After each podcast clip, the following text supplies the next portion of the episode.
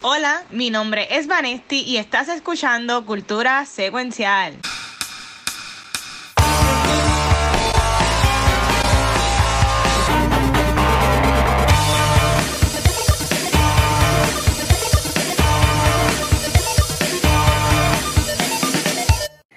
Ahora sí, Corillo, saludos y bienvenidos a otro episodio de Cultura Secuencial. Mi nombre es Vanesti y como siempre venimos con un episodio súper, súper bueno. Pero antes de comenzar, yo quiero que la pandilla de los Sharks de Cultura Secuencial se presente. Y ya, debemos empezar así. ¿no? Sí, ¿verdad? Nada, mira, aquí está eh, Chisa Story el diablo. Shitside, Y yo soy el que siempre está buscando al chino de West Side Story. hoy, cuando vi, cuando vi de nuevo, cuando vi la original, eh, eh, es como que se, siente más el eh, a, a Tony el chino, el, original, Tony invitaba por chino y ya acá como que seguro alguien tuvo que estar decir chino, te doy, chino, te doy. este, aquí estoy yo, el, el, que se acaba de dar cuenta que yo puedo hacerlo con una mano, pero con la izquierda como que no, no ah, sé. también. Es un talento, pero con esto como que no me sale, como que qué pasa, no tengo control de funciones motoras de mi mano izquierda, piche, no, sé. No, no sé, pues nada, hago con una, entonces, qué sé yo. Pero esa gente sabía con o sea, y se escuchaban súper duros esos chasquidos, en verdad que estaban poderosos. Pero mira, hoy al fin vamos a hablar de West Side Story. Y si siente que nos vimos recientemente, fue que nos vimos hace dos días. Pero nada, pues la vieja de internet, este episodio, aunque va a salir mañana, este, pero después nos van a extrañar porque no vamos a tener episodio hasta el viernes, hasta el jueves si Dios lo permite, si Dios lo permite. Exacto, si Thor en el cielo lo permite, que vamos a hablar de Spider-Man el jueves que viene, así que lo esperamos ahí. Pero, para ya empezar, este, yo entiendo que, y yo sé que esto puede que devuelva un poco el gallinero, bueno, como eso es lo que a mí me gusta, este, joder. Eh, en el día de hoy salió un trailer de una película que llaman dos, y yo sé que la secuela a mucha gente no le gustó. Y alguien aquí compartió el trailer y puso como que, no le había encantado. Así que, Cory, estoy hablando del trailer de la película de, Secrets of Dumbledore. Esta es la tercera entrega de este Fantastic Beast, la, la, la, saga adicional a lo que es este Harry Potter de Wizarding World. Hoy sale este trailer y yo, yo vería, Gabriel le dio share diciendo como que, eh, como que no les gustó. Ustedes, ustedes vieron el trailer, les gustó, no les gustó, no lo vieron, no les importa. Después de la segunda no quieren ver más nada. ¿Cómo se, cómo se sienten al de este trailer que salió hoy de Fantastic Beasts, The Secrets of Dumbledore? Eh, mira, en mi caso, yo siempre he dicho, ¿verdad? Si, si, se pueden remontar a los episodios de cultura desde que comenzamos, 2018, 2019, 2020. Hemos hablado mucho de esta franquicia y de lo underwhelming que es. Eh, yo no soy una Potterhead, so eh, esta no es mi, mi franquicia, so yo no la sigo ni me afecta lo que hagan, pero de igual manera no vi el trailer porque eh, yo siento que la voy a ver en el cine, me imagino pero ya he tenido, me han dejado con un mal sabor eh, desde las primeras dos películas y tanta controversia detrás de cámara. Exacto. Eh, que ya como que it is what it is. esta franquicia tiene que hacer algo para volverla, como que revivirla. Ok. Y sí, sí, Gabriel, ¿qué piensan sobre este, esta posible tercera entrega de Fantastic Beasts? Ya, che. Mira, yo, yo no vi el trailer porque a mí la segunda, ya con la segunda yo me despedí de, de esta, de esta, de esta continuación así, porque la segunda fue bien enredada, bien convolure, yo no entendí nada. Es más, yo todavía me acuerdo, yo me acuerdo más de lo que, algo que pasó en la sala que de la misma película, y es que al principio, antes de entrar a la película, había gente hablando así, pompeada, y a ver cómo que los personajes, ya, sí que brutal, vamos a empezarla. Y cuando la película se acabó, esas personas se quedaron hasta lo último y estaban como que, ay, a lo mejor es que iba tan rápida que no entendimos. No, no, no, que la película es una porquería, no está bien explicado, no es culpa tuya. Y, la, y están bien frustrados. Y yo estaba así también. A mí me gusta mucho la primera, la saga original de Harry Potter, pero ya sí está esta otra saga. La primera estuvo chévere, no me encantó así tampoco, que podía vivir sin verla. Pero la segunda yo estaba, pero ¿y por qué está pasando todo esto? Y estaba bien perdido en la segunda, pasando muchas cosas a la vez. De que si yo fuera a ver esta película, voy a tener que ver las otras dos otra vez y no las quiero ver otra vez. Porque fueron hace tiempo. La, segunda salió en 2018, si mal no me acuerdo. sí, y tiene un montón de cosas, y un montón de redes, un montón de mezcla que no me sacó, me sacó, me sacó de, de la franquicia totalmente. Y a nuestro Dumbledore, Gabriel, ¿qué, ¿qué, tú pensaste de este trailer y de, estas pues películas? yo empecé a, una de mis, saqué mis 11 horitas para bajarme la memoria. Porque casi no se puede. Mira, yo soy todo lo que Yo soy el Potterhead de aquí, o sea, yo tengo, yo tengo tres tatuajes de Potter en mi, en mi cuerpo, yo estudio, I research Harry Potter, yo doy clases de Harry Potter en la universidad. Mira, Harry Potter para mí es muy importante. Dicho eso, porque no voy a entrar, esto no es un podcast de Harry Potter, ni un podcast de She Who Must Not Be Named. Este, porque esa mujer, yo estoy loco que, que pase el Hogwarts Express por encima de ella. Este, mira, esto, wow. estas películas son un desastre. Yo encuentro que la primera película fue súper chula lo que era. Esta, la primera película fue una chulería. Este, fue una chulería, porque o sea, no es que es excelente, pero tampoco un desastre. La chulita, nos dieron criaturas, nos dieron cositas así, o sea, una historia de, de, de, de Newt Scamander, de esta gente. Ok, cute. Este, la segunda, todo el mundo acuerdo, y si eres un Jorge, que la segunda es un desastre. La segunda se va en contra, hasta desmanteliza muchas de las cosas que se, que se fomentan en el lore, tanto de las películas y de los libros. Ya, este trailer, lo único que se ve bueno es que Jude Law, porque Jude Law está hot, este, yo pero yo vi el trailer y dije, diablo, esto, esto es, ¿qué es esto? Este, se ve bien desastroso igual que la segunda no dice nada. Para mí ese teaser no dice absolutamente nada. Solamente que Ezra, Miller está por ahí quizás metiéndole más garnatas a los fans. Este... Ay, Dios mío. Ay, no lo sacaron, no lo sacaron de la Exacto. Exacto. Mira, no, se ve mala. Y a mí lo que me jodió, porque, again, yo, yo estudio esto. Y, again, esto no es mi bebé, mi este es el bebé de She Who Must Not Be Named, so ella puede hacer lo que le dé la gana. Este, pero el mismo trailer te rompe con lo que se formó en Potter, empezando, tú no le das una varita a un mogo, o sea, eso está establecido en el lore de Harry Potter. Estas películas no eran por qué tener cinco historias. Si tú querías hacer una historia nueva, Fantastic Beasts fue súper chula, on its own. Y si tú querías dar la historia de Grindelwald y Dumbledore, hazle su propia cosa. Pero esta, esto, esta idea de crear esa franquicia dentro del título de Fantastic Beasts es bien weird porque la película no tiene que ver nada con Beast, es la historia de Dumbledore y Grindelwald. So, mira, la voy a ver, yo amo Harry Potter, este, sí la voy a ver el primer día, este, yo sé que voy a estar bien cojonado cuando la vea, yo sé que va a ser un desastre. Matt Mikkelsen me encanta, me encanta que esté en la película, fue bien injusto lo que pasó a Johnny Depp gracias a la cagona, pero es lo que es y ahí estamos. es lo que es, pero no lo necesitamos, yo te aseguro que va a ser un desastre. Mira, eh, yo en mi caso, yo he sido de las pocas personas en este universo de que yo me acuerdo cuando fuimos, ¿verdad? Vale, tú fuiste a ese screening, el que fue en Montellera, que fue en IMAX, de la segunda. Este, yo fui de las pocas personas que salí ese screening, que a mí me gustó la película. O sea, yo sí noté que ellos se me llevaban las reglas por el fundillo, hicieron 20 mil cosas distintas, pero como que la película como película, pues yo la encontré fun, tenía un montón de cosas y, estuvo, estuvo, estuvo cool. Este, sin embargo, bien de acuerdo con lo que ustedes han comentado, para mí que esto no debería ser parte de lo que es Fantastic Beast. O sea, para mí Fantastic Beast ha sido la primera. Y en la segunda hay un throwaway line que ya mencionan, no, porque el, el, ser humano es la, la, bestia más fuerte de todas las bestias, tú sabes.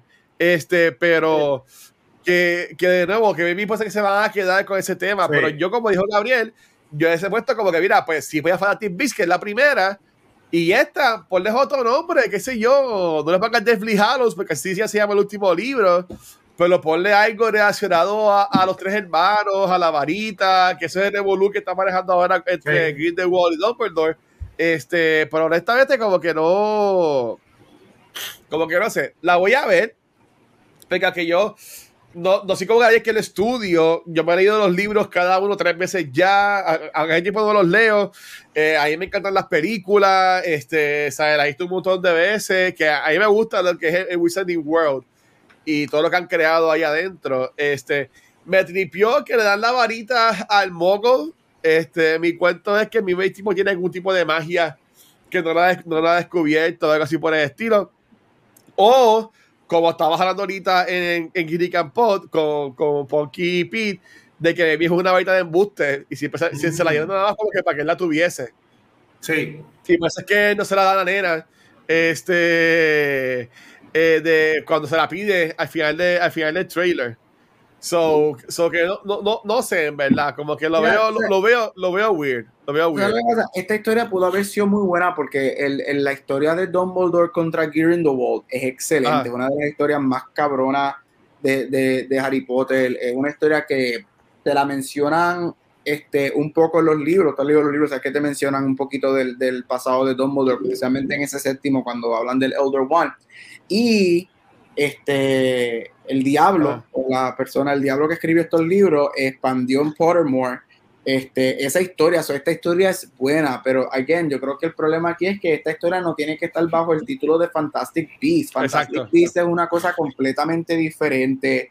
No entiendo, porque la primera, como dije, la primera yo encuentro que es chula. La primera es como que él, you know, quiere, se va para Estados Unidos a, salvar al, al, al, Fénix, es al final, para soltarlo. Vemos animales, conocemos, vemos los magos. Es, es chulería, una chulería. Pero eso de poner bajo Fantasy Pix es bien weird. Este, ese obviamente ese reveal de la segunda desata todo el lore que se estableció en la, en la serie original. No hace sentido para nada que haya perdido. Este, o sea, no sé, no sé, yo, yo no sé. ¿Y cuál es el secreto de él? Pues que es gay porque eso fue lo que el diablo esa dijo, este, whatever. Pero, te entiendes que ese sea el enfoque de la no, dudo que ese sea el enfoque de la película. ah, ok. Ella, no, esa mujer no se va a poner con eso. Yo creo que va a ser algo mágico.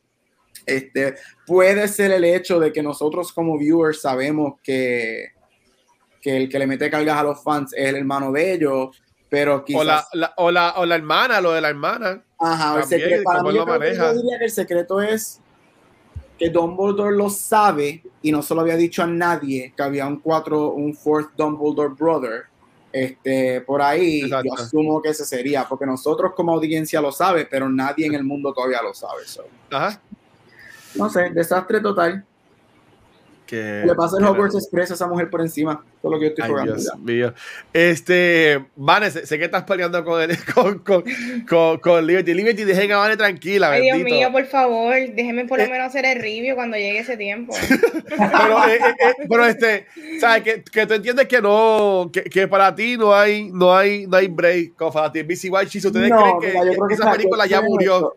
Sí, yo creo que esta serie, esta serie, lo que es Fantastic Beasts, este, no va a tener arreglo. Este, a mí me sorprende, a mí me sorprende, yo soy honesto, a mí me sorprende que le dieron la tercera. Yo sé que supuestamente están en contrato las cinco. Las cinco. Pero tan, el desastre crítico que fue la primera, el desastre para los fans que fue la, la segunda, perdón, para los, para los fans, el desastre de dinero y el desastre de vivir, a mí me sorprendió que de vuelta head with it.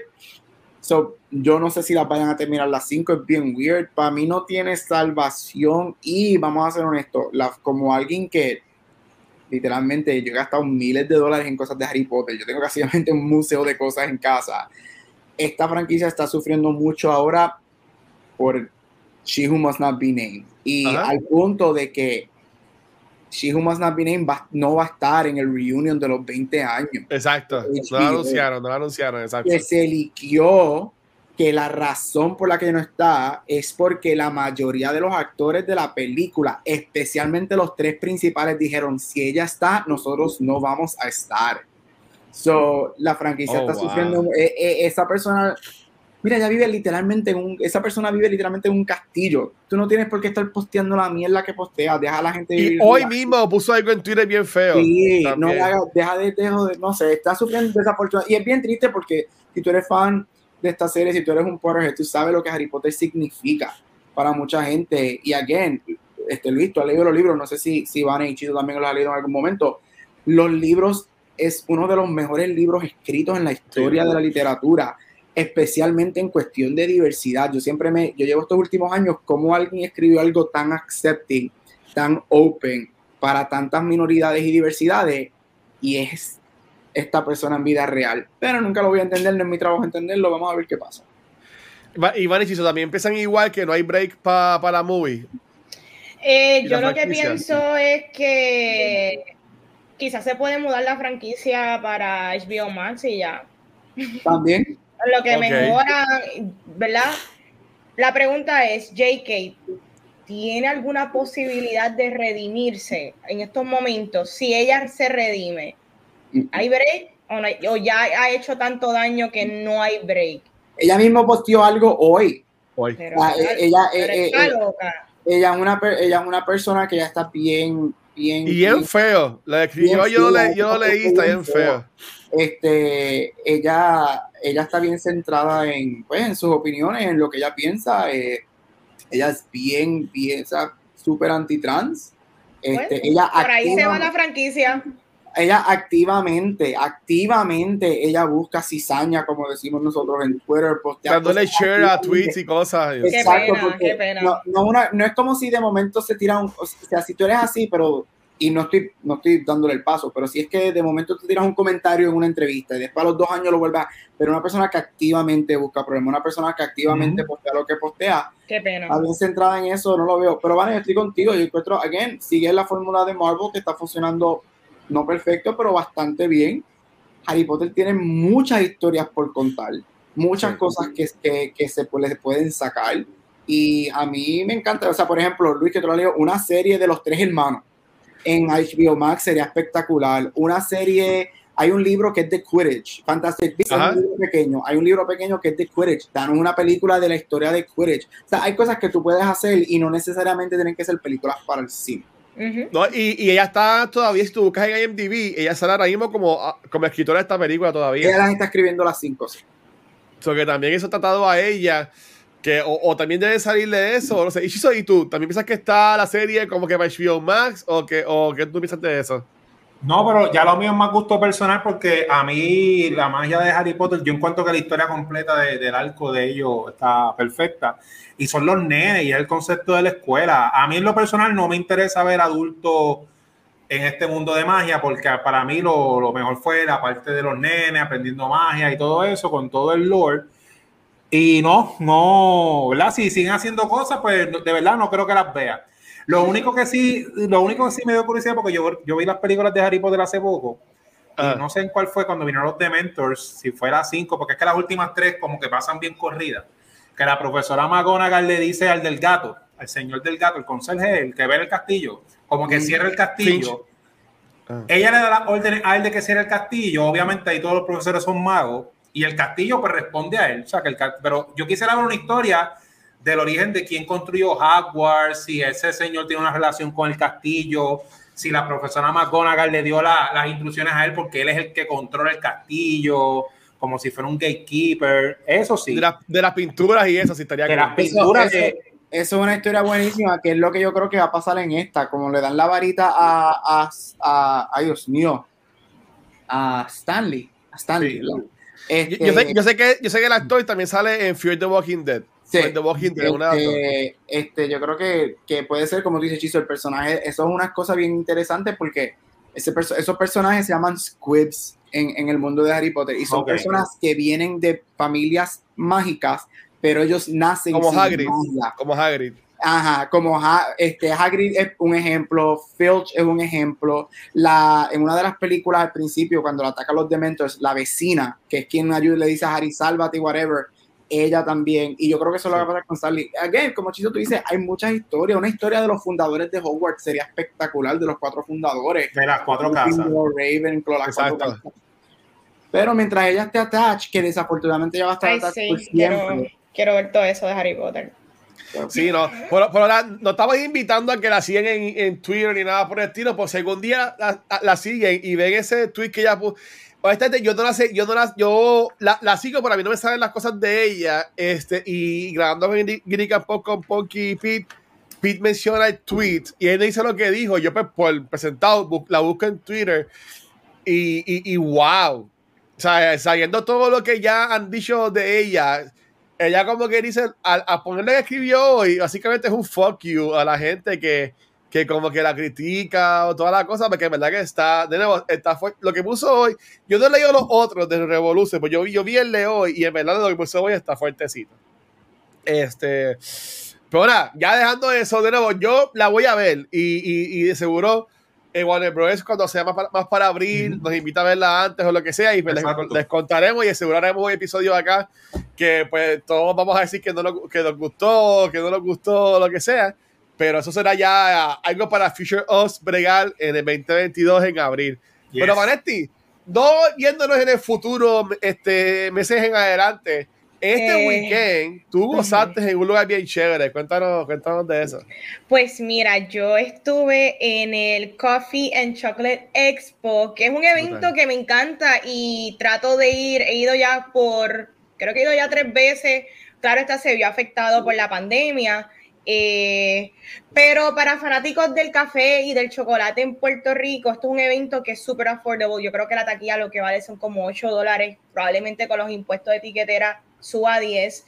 Y pues tú tienes la oportunidad de degustar diferentes eh, kiosquitos de café de personas locales que tienen su café de aquí de Puerto Rico, tú lo pruebas y si te gusta, pues tú le compras el producto. Y yo creo que es un evento súper bueno que... Eh, la misión de ellos es bien bonita y que si tú eres fan, aprovecha. Eh, eso sí, quiero decir que, este año, ¿verdad? Vi menos, vi menos participación y entiendo que probablemente fue, ¿verdad? After la pandemia, pues no todo el mundo, ¿verdad? Puede participar de, de, la convención, ¿verdad? No todo el mundo tiene los presupuestos porque, ¿verdad? Los negocios locales son los que se han visto mayormente afectados en todo esto pero por eso yo creo que es más importante todavía, eh, si tú eres fan de algo y haces la convención en Puerto Rico, ve, promuévelo, porque entonces no te quejes cuando de repente dices, ah, diablo, aquí, aquí no hacen nada, aquí lo único que en Puerto Rico lo que hay es ir al cine y ya.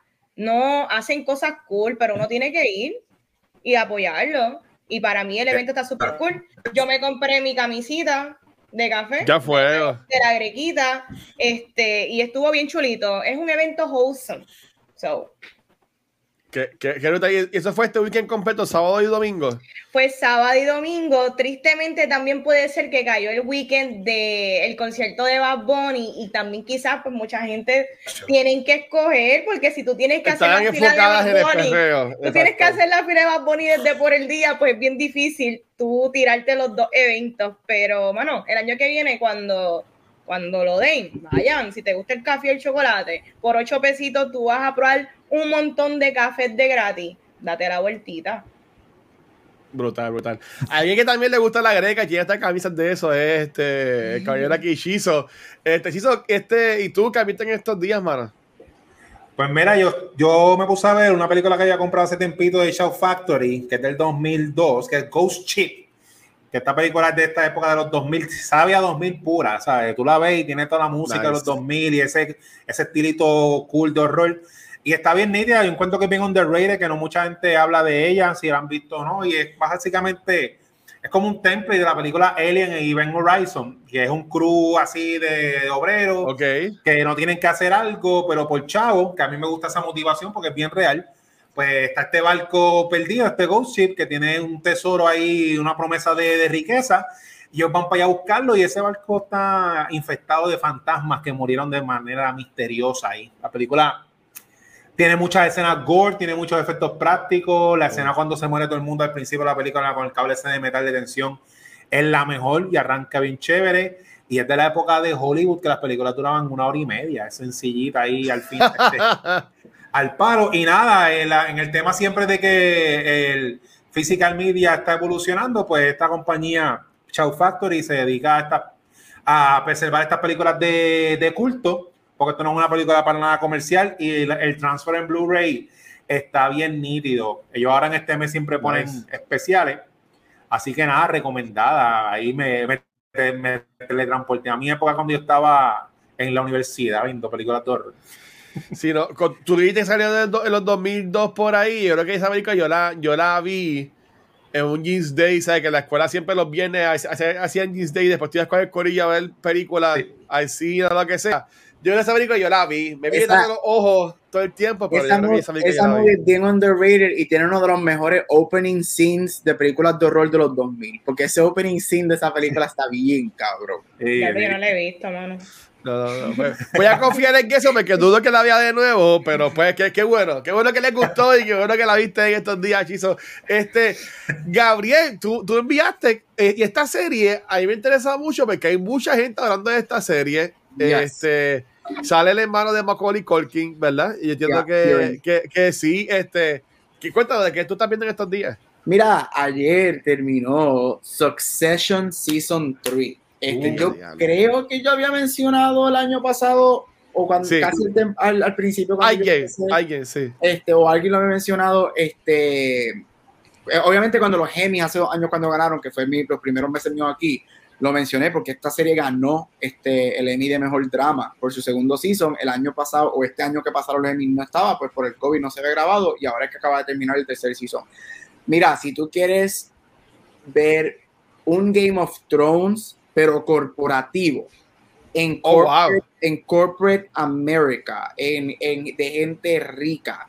Este show es para ti. Este es un show que es super backside, es de una familia. Estas, es, de hecho, este show sale, el creador de este show lo escribe haciendo un mirror image de la familia Trump cuando ellos estaban en la presidencia y cómo el, este, esta familia crea este imperio y entre todos ellos se empiezan a petar el cuchillo en la espalda, como decimos, para tener poder y controlar todo lo que quieran controlar y tener todo lo que quieran. Obviamente es una historia de poder, una historia de dinero. Este, ayer se terminó el tercer season. Eh, sea, el final, el episodio de ayer, uno de los mejores episodios de, de, de hora, una de las mejores horas de televisión de este año, uno de los mejores shows de, de este año, definitivo. Cada season se pone mejor y mejor y mejor. Este, yo no sé cómo esto no gana el año que viene todos los Emmys. Pero si tú quieres, si, si te gusta, es, una, o sea, una, again, es, una, es un Game of Thrones corporativo. Yo creo que eso es lo más que puedo decir. Es esta familia que se, o sea, que se, se aman un día y se odian al otro y hacen lo que tengan que hacer para lograr lo que tienen que lograr. Backstabbing, este, amenazas de muerte, este, una cosa espectacular con unas actuaciones excelentes. Una de las, uno de los mejores casts ahora mismo en televisión Está en HBO, está en HBO Max, búscalo, lo que hay son tres seasons, cada season es creo que es de 10 episodios, o no es un show que son 20 episodios, o sea, uh -huh. lo que hoy en día con los televisores, véanlo, se lo recomiendo, está cabroncísimo y espero que si lo vean les guste. Quiero notar, siempre que eh, yo sé que en Twitter eh, siempre explota. Siempre cuando hay un episodio, o sea, la gente está, lo que es Mark Bernardi, o tanto que yo sigo, como que están gozando con esta serie. Yep. Y cuando tú pones la imagen, yo ya, yo, yo ni sabía que haya sido ya esos finales. So, de verdad que esa, la podría un beach watch, estaría chévere, hasta temporadas a ver y como caer en tiempo. Sí, y, y, es, un, es, un, es un show que son 10 son diez episodios por season, no es súper cargado. Es un show que aunque sí es un Game of Thrones corporativo, esa es la, la razón más, no es que es no es con un Game of Thrones tan complicado a ese nivel. Sí. No es que cada episodio te van a dar 50 nombres nuevos, no es eso. Este, pero lo que, cuando la comparación que hago con Game of Thrones es que este backstabbing es este juego para tener poder este, y específicamente para ser el presidente um, slash CEO de la compañía. CEO, lo que sea, ok. Eh, este, pero diablo, wow, o sea, y el cast está espectacular, este, es, está cabrón, el show está cabrón, es uno de los mejores shows que ahora mismo hay en televisión definitivo. Y, y te remonta mucho a los, a los shows de los 2000, este, a, tiene vibras de The Wire, vibras de Sopranos. Ok. Este, LA Law, de estos shows, de, de, The Good Wife, tiene muchos elementos de estos shows de los 2000 de ley, de policía, de política, este, que, mucho, que ya casi no se ve porque estamos en esta época de, de fantasía y de sci-fi ah. y de monstruos. Este, uh -huh. so, de verdad que give it a shot, este, Jukea tiene uno de los mejores premieres ever, el primer season, el primer episodio está cabrón. Este, so give it a shot y está excelente, ¿verdad? Yo estaba como que Dios mío, y estaba viendo el celular porque no tenía luz ayer, eso estaba en el celular. sufriendo, bendito. O sea, ¿Tú, tú, tú, la, ¿Tú la has visto, Chiso, la serie? ¿Eso, la, la, la has visto? No, pero estaba pendiente por, por verla. Porque si alguna cosa buena tenía la película esa de. ¿Te acuerdas la película esa de Wolverine que salía Deadpool con la boca cosida? El que hace, el que hace de. El que está envuelto con weapones, que es el protagonista Striker. de ese, señor, es bien buen actor, que yo lo sigo a él. He estado por verla, pero no, nunca la he empezado, pero sí estoy interesado en verla. Yo la, yo la, yo estoy pompeado para verla, en verdad. Este, Iván, ¿tú has visto su session? no he visto su session, este. Nada, estoy aquí con un problema tras bastidores. No, hola, vida. Porque la aproveché, como le acaba de preguntar si hizo eso, pues dije, también preguntarle a Vanessa. No, no he visto Succession, pero sí, hay una actriz que me gusta mucho, que creo que se llama Sarah Snook, eh, que ella también sale en Predestination, so, hey, lo tengo siempre pendiente para ver. Ah, bueno. Pues mira, para aprovechar que Vane eh, está yo, como que traté de ganar tiempo preguntando la hechizo y eso. Pero Liberty, por favor, apoya, apoya a, a Vanetti. Este, Vane, todo tuyo, cuéntanos, ¿qué, ¿qué, es lo que hay con las muchachas? Bueno, vamos a continuar con el programa, ¿verdad? Sí. Bueno, pues Chizo ahora nos va a decir sus blue cheeses y lo voy a hacer cortito porque me puedo ir y no aparezco nuevamente. No. Y a diablo, nada, mira, gracias por ese intro a la catadora oficial de este podcast. Vamos allá.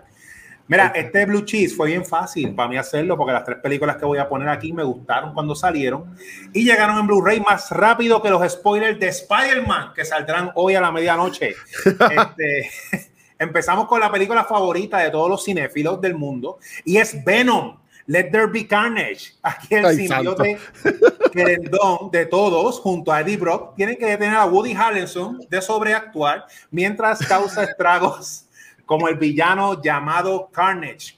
Ya aprobaron Venom 3, así que hay Sonyverse para rato y eso al Watcher le encanta. Gozanza. Esta, esta edición trae como suplemento seis escenas borradas para que, miras, te sigas saltando con Venom. Tiene un documental llamado The Odd Couple, el cual se centra en la relación de tener dos mentes en un solo cuerpo y un segmento dedicado a Carnage y su adaptación.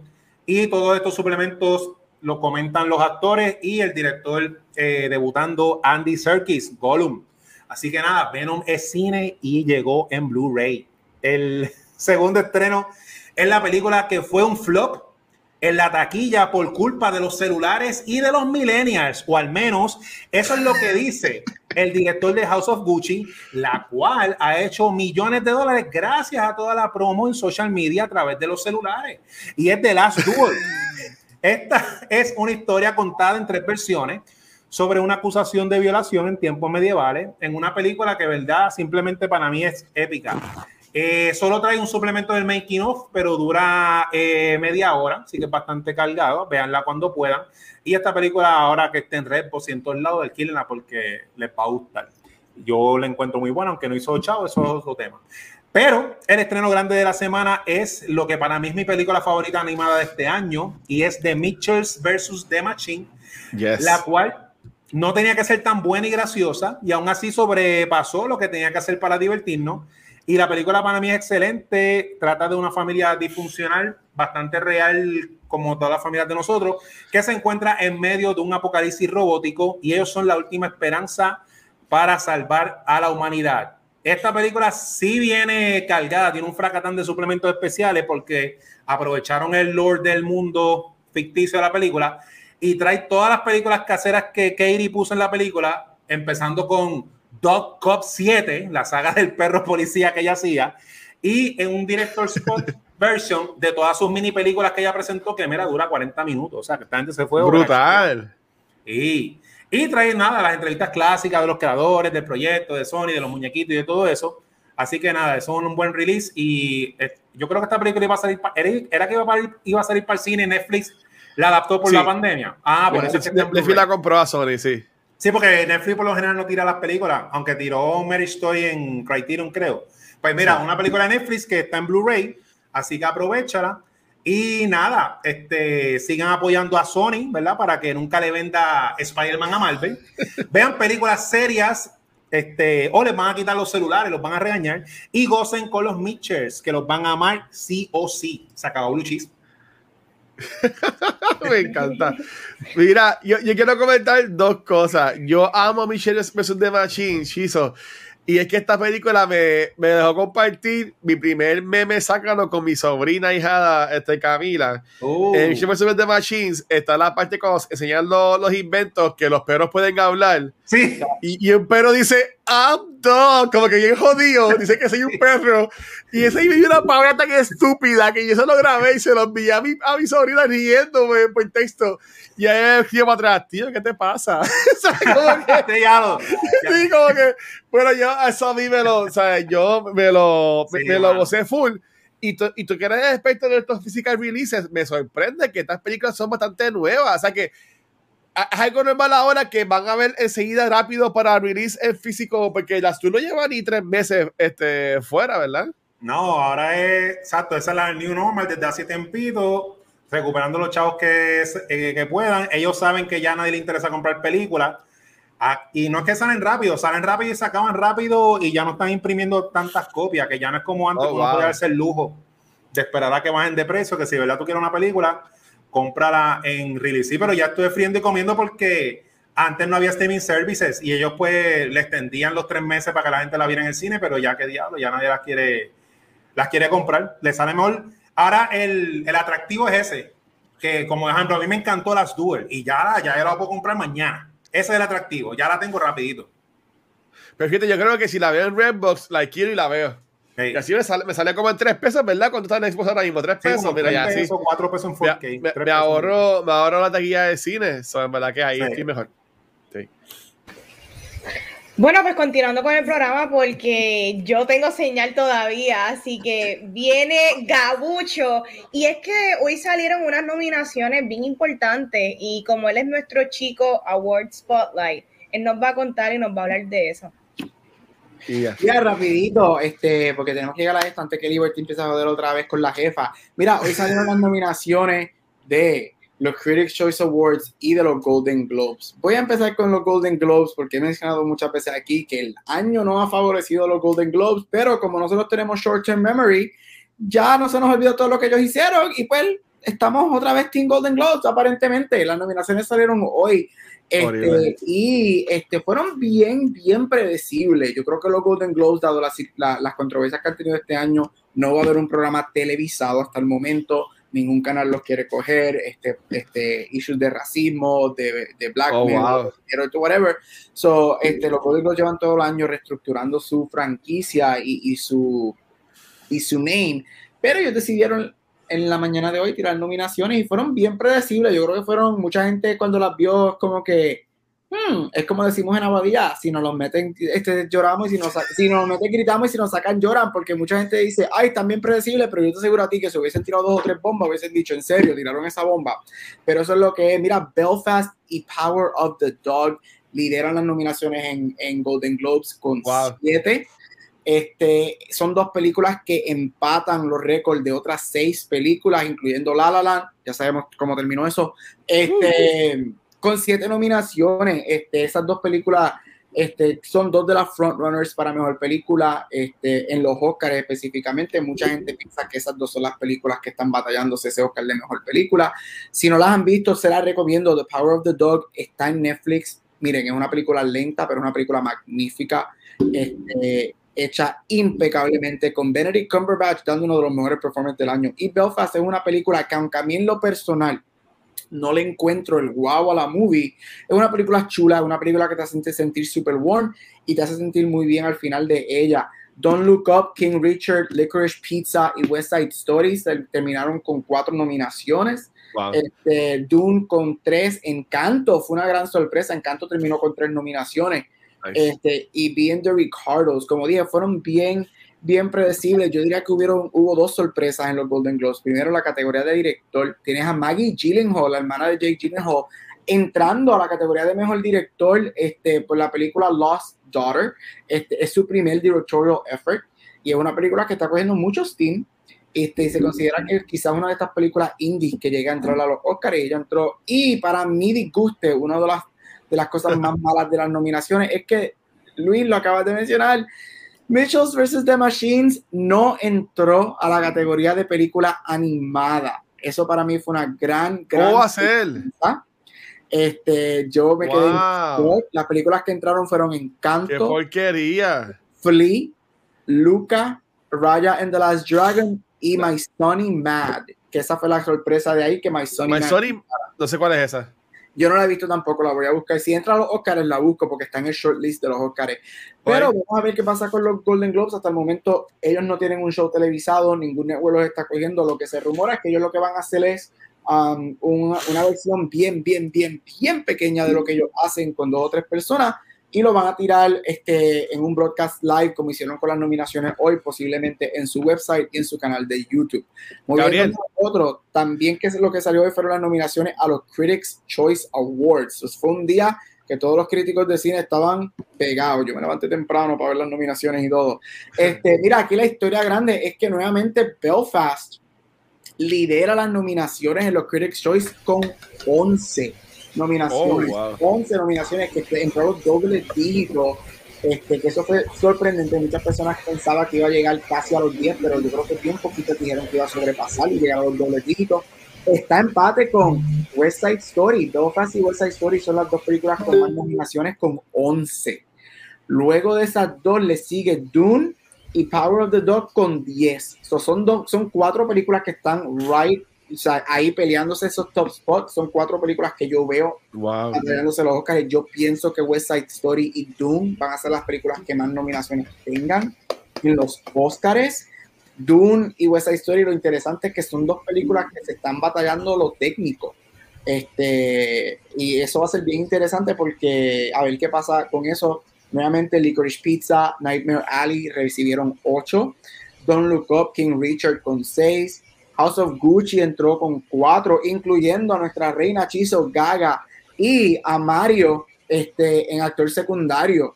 Así que vamos a ver qué pasa con eso, incluyendo Cruella, Encanto y otras movies. Este, lo interesante de los Critics' Choice, que alguien mucha gente está criticando, es que nuevamente se fueron bien predecibles.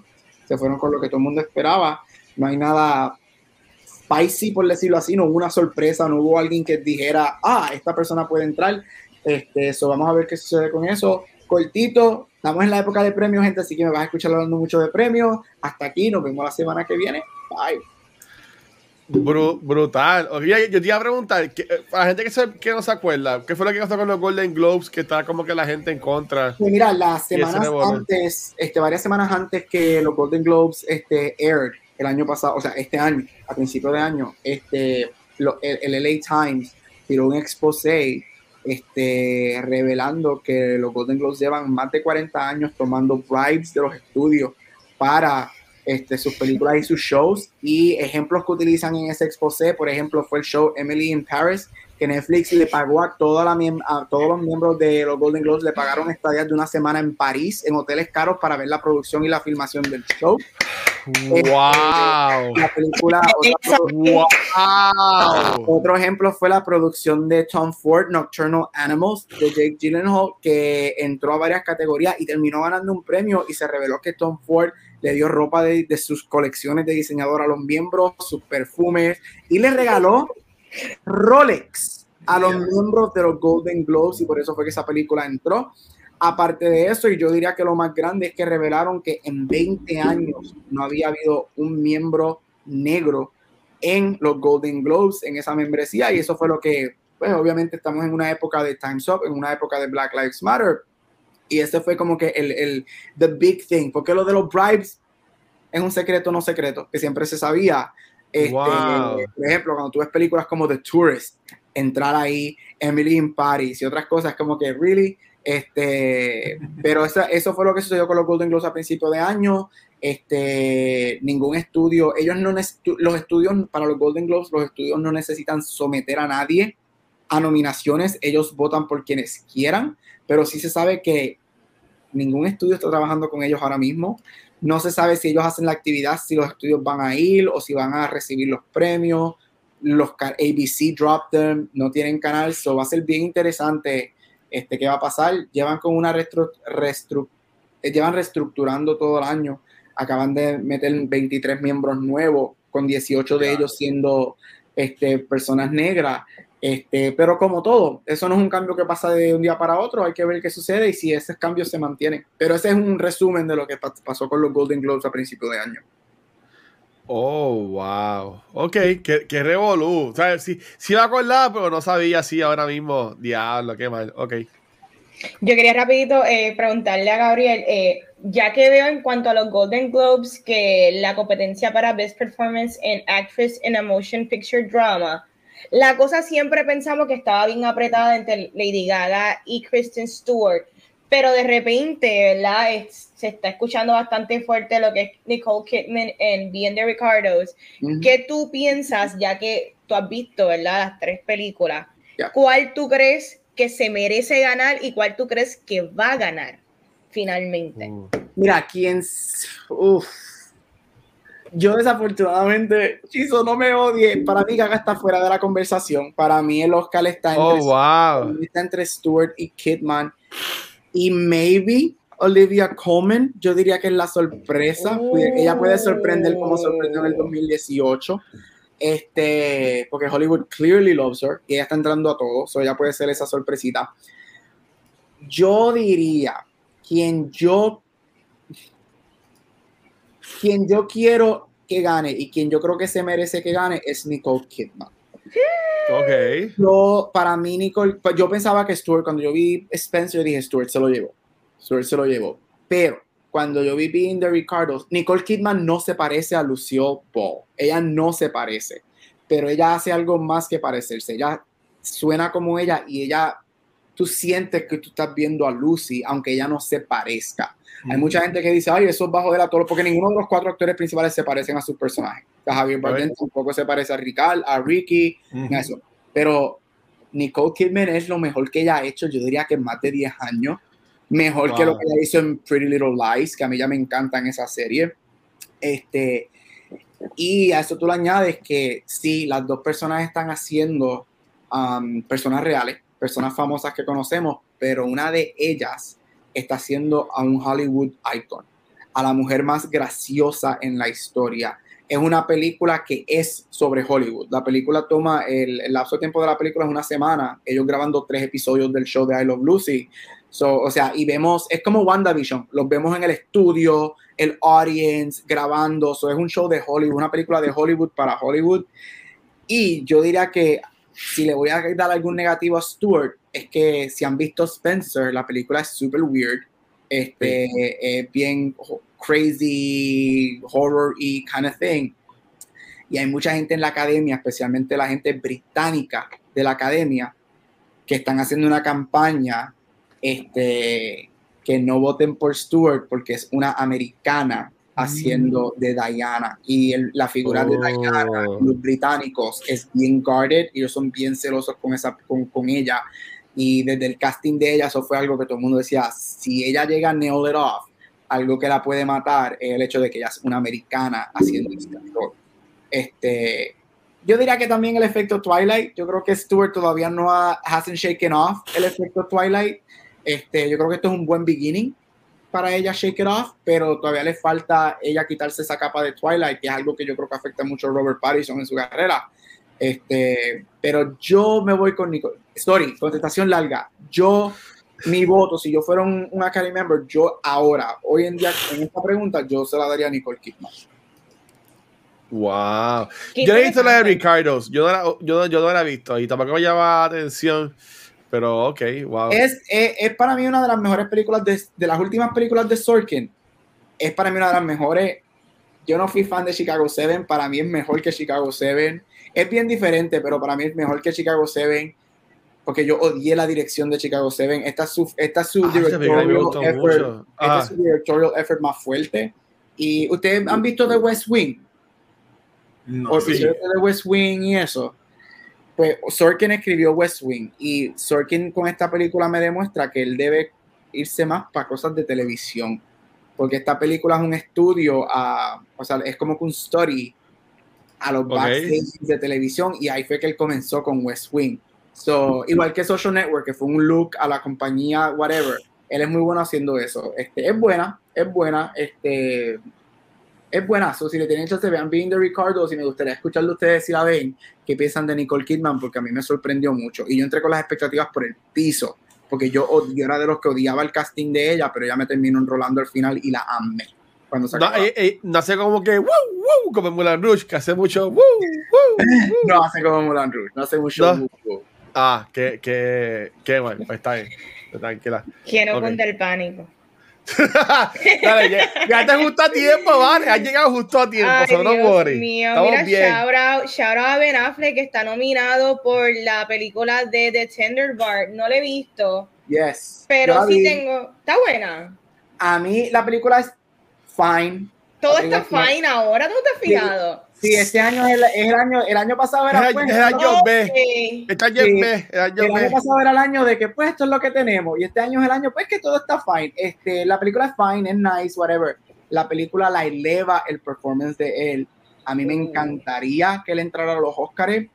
Él y Nicolas Cage son mis dos personas que yo daría lo que sea para que entren y yo decir que Ben Affleck se merece una nominación al Oscar de actuación. Ese es mucho decir. Este, pero a mí. Pero de hecho, es un mal actor, bendito. Él, fine. Él, es, él, él, es bien funcional con un buen director y un buen rol. Sí. Yo le daría, de hecho, yo te soy bien honesto. Él para mí, él no, he has never been better en actuación en su carrera que, la, que este año, con Tender Bar y The Last Duo. Si yo fuera un votante en la academia, yo a él lo pongo en ambas categorías, en actor principal por The, por The Tender Bar y en actor secundario por The Last Duo. Oye, ¿y, vieron que cancelaron la película? Bueno, no la cancelaron, simplemente la, sacaron de release schedule, la película que grabó con Ana de Almas. Sí, ahora la compró Hulu. Mi pregunta es, ¿cuál es el bochinche detrás de cámara? Vamos a hablar claro, porque mucha gente está rumorando que eso tiene nombre y apellido. Y se J-Lo, J-Lo no quiere que yo salga en una película. Tú sabes, yo, yo siempre, oye, a mí me gustan los bochinches tras bastidores y a mí me gusta mucho TMC. Y, vamos, y, ok, esta es una película que es erótica con Ana de Armas, que es Sendajeva. Y que sabemos que Ben Affleck tuvieron una relación.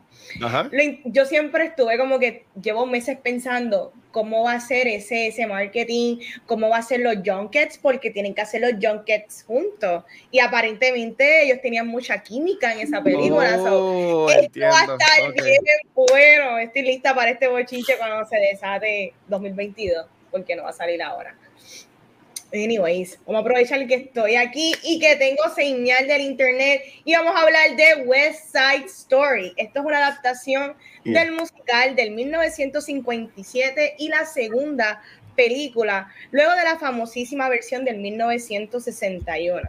Esta nueva versión es dirigida por Steven Spielberg, pero la pregunta es, qué tal me pareció la película. Yo creo que es bien importante recordar que esto es una historia, esto es una reimaginación de Romeo y Julieta, la cual para cuando salió la versión de la película se sentía bien contemporánea y bien eh, actualizada, digamos, para el momento en que fue. Eh, yo creo que hoy día la película sí se presta para mirarla como un espejo al pasado, pero también te hace sentir lo relevante que son los temas todavía en la actualidad, temas de xenofobia, patriotismo, racismo, clasismo, criminalidad, etcétera. Y si nos vamos después luego a explorar, ¿verdad? los cambios que hicieron o simplemente dándole un toque un poquito más moderno de los temas que tocaban, pues se hace eh, más aún importante. Sin duda, Spielberg es de los mejores directores y aquí lo demuestra nuevamente con una atención al detalle, desde el camera work, iluminación, uso de colores para marcar los dos bandos, no sé si vieron esos detalles, lo que es la creación de atmósfera, eh, momentos de tensión, tú lo sentías, pero no era como que era por la dirección, es que tú sentías lo que tenías que que esta película quería evocar ante, las personas que estábamos viendo la movie. La película tiene excelentes actuaciones y ahorita vamos a hablar de eso un poquito, pero como todo, nada es perfecto. Y si mis protagonistas no tienen química, yo no me siento invested en esa parte de la película. Para mí como adaptación y reimaginación de la película de 1961 es espectacular, pero la historia en cuanto a que es una reimaginación de Romeo y Julieta, pues para mí tiene problemas en, en momentos para tu poder entender el por qué estos personajes deciden actuar de cierta manera, pero ya eso no es culpa de la película, eso es culpa de la historia, que ya esto es algo del 1957. Dicho todo eso, la película se ve espectacular y en cuanto a las nominaciones que Gabriel habló de, de lo técnico, se merece todo porque Spielberg eleva el material haciéndolo una historia, un musical que se siente fantasía, se siente, wow, esto es cine. Y ya las películas no se hacen como estas, películas como Dune, películas como este, West Side, Story del 2021, esto es cine de verdad. Y dentro de un año que todo se siente me, estas son las películas que para mí resaltan mayormente en la parte técnica. Así que, Corillo, ¿qué tal les pareció West Side Story? Yeah. Mira, este, este tipo de películas no es lo mío. Los musicales, los dramas y los love stories. Eh, eso no está muy radar nunca. Que de hecho, esta película yo la vi por el show. De ver si esta película no lo habían discutido aquí, yo a lo mejor ni la veía. Y oh, wow. relax. Porque no es mi tema. Pero, mano, yo dije, vamos a verla porque la, vamos a hablar. Y, mano, eh, la película a mí me encantó un montón. Me enganchó desde el principio. Mientras yo la estaba viendo, yo decía que, wow, que Steven Spielberg es tremendo director porque algo que a mí por lo general no me interesa en temática, la forma en que me lo está presentando y la dirección, yo no puedo dejar de estar mirando la, la pantalla y me envolvió bien brutal. Y la película como historia me gustó un montón. Yo nunca he visto el original, yo no sé nada de los bochinches, yo la vi como una historia. Lo más que me gustó, como dice Vanessa, la ambientación que él tiene. Y de hecho, el, el, tema principal de la película para mí va a ser Steven Spielberg. Porque en las dos horas y pico que dura la película, yo estaba viendo la película, después me enganché en la película y después estaba jugando yo con la película a ver en qué parte se caía. Obviamente, pues el protagonista, lo que dice Vanetti, ¿Ah? no tienen una química, pero yo estaba en la parte técnica de la filmación, la escenografía, cómo él me llevaba por la historia y nunca se cayó. Y él tiene un estilo que me acordó, porque yo hace poco vi en, ¿cuándo fue? En verano, en Halloween, no me acuerdo. La película de Joss, de él también, que eso es del 75. Y, y, en Joss yo había mencionado de que era la época de cine cuando los actores no eran estrellas de social media y se sentía como con mundo real. Aquí, aunque hay actores eh, reconocido unos más y unos que otros. Él para mí, él tiene un estilo de hacer películas que yo me creo todo lo que está pasando, aunque es un musical y es bailable y todo, pero él me hace creer que esa ilusión de que eso que está pasando es verdad, pero a la misma vez como si fuera mágico, como si fuera un mundo eh, enhance, el mundo, una, una, un retrato de la, del mundo real. Y nada, me gustó que la historia era bien sencilla, una historia, ¿verdad? De, de, de, racismo, de cosas que no se llevan, de dos bandos y dos personas enamoradas en eso, pero la forma que él la presentó, olvídate, en un pedestal. Y las escenas y todo, o sea, de verdad, yo salí diablo, esta película me gustó un montón, que de hecho te digo, yo, yo no tengo ningún musical, yo creo, yo no tengo ningún musical, y yo ahora esta película yo me la voy a comprar cuando salga, porque es una película que no es lo mío, pero me gustó un montón, ¿verdad? Qué brutal, qué brutal. ¿Y usted, doctor? Time mute, time mute, time mute, time mute, time mute, Ok, ahora, este, mira, bien interesante. Este, yo cuando vi esta película, este, mi first gut initial reaction es que esta película fue grandiosa. Y sigo pensando que es grandiosa, una de las mejores películas del año. Como Vanesti dije, esto es cine. Esto, yo para mí, esto es lo mejor que Spielberg ha hecho desde Lincoln. Este, no, para mí no me había dado algo como esto desde Lincoln, que para mí eso también es un, papelón de movie. Este, esto, yo, yo, yo, yo digo que esta película es un masterwork. Esto no es un masterpiece, pero esto es un masterwork de lo que es. Esto es Spielberg demostrando que a sus, no sé, creo que 75 años, él todavía es uno de los grandes, por, por, por eso es que él es Spielberg. O sea, por esto es que él es Steven fucking Spielberg. Por eso él es el director de Jaws. E.T., Close Encounter, Schindler's List, todas estas películas, porque eres fucking Spielberg. Los aspectos técnicos, no hay que decirlo, o sea, esto es único. Los, los aspectos técnicos son grandiosos de esta película, a mí me encantaron. Este, las actuaciones, excepto una, a mí me fascinaron. Aquí está todo el mundo on top of their fucking game. Y Rita Moreno still fucking has it. Anita, este, Ariana DeBose coge el papel de Anita, que es el mejor papel de este, de, este musical, y lo hace de ella. O sea, este es el rol que le ganó a Rita Moreno un Oscar, que le ganó a, ay, Dios mío, nombre la muchacha, que le ganó un, Tony a, una de las actrices también puertorriqueña. Y lo hace, lo hace de ella y se siente y lo que le añadieron a ella. Yo creo que él, también el MVP de esta película es el script. Encuentro que el, el script de esta movie es mucho mejor que el script de la original. Este, dicho todo eso, ah, espérate, odio a Elford, él no tiene química con Rachel Ziegler en Love Story. Él tiene una voz super cute, tiene una voz super cute, pero cantó, cantó muy bien. Él no tiene química con nadie y mucho menos con Rachel Ziegler. He was dead behind the eyes. Y, o sea, si me voy a, si me voy a olvidar del revolú que él tiene con su vida personal, como actor, todo el mundo se lo llevó, pero enredado y vivo, él estaba atrás. A mí me sorprendió mucho que Spielberg lo haya dejado o que lo castió. No sé qué él le dio, pero Spielberg es Spielberg. Dicho todo eso, es una película que mientras más se ha sentado conmigo, más fallas le estoy consiguiendo, específicamente en su interpretación de los temas. Yo sí voy a decir que para mí el mejor musical ever made es West Side Story, la original, y lo sigue siendo. Este, independientemente de los issues que tiene esa película, especialmente obviamente los issues raciales en contra de los puertorriqueños.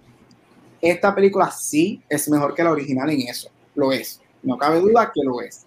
Sin embargo, todavía tiene muchos cracks, muchas fallas. Específicamente, esta película, yo sigo diciendo que está hecha para una persona blanca. Te Definitivo. te menciona issues y temas que se quedan ahí y nunca los resuelven y nunca los vuelven a revisitar.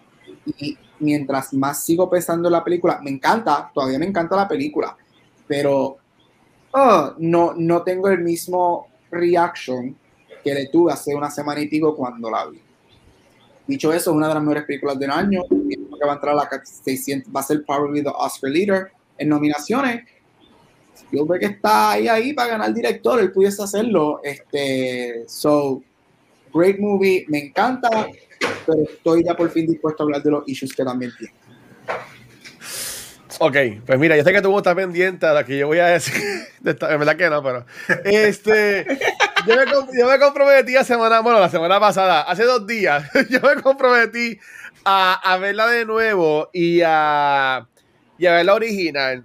Y puedo decir que hice las dos cosas. Este, la vi de nuevo y vi la original. Este, de nuevo la vi hoy. Este, la original la vi ayer.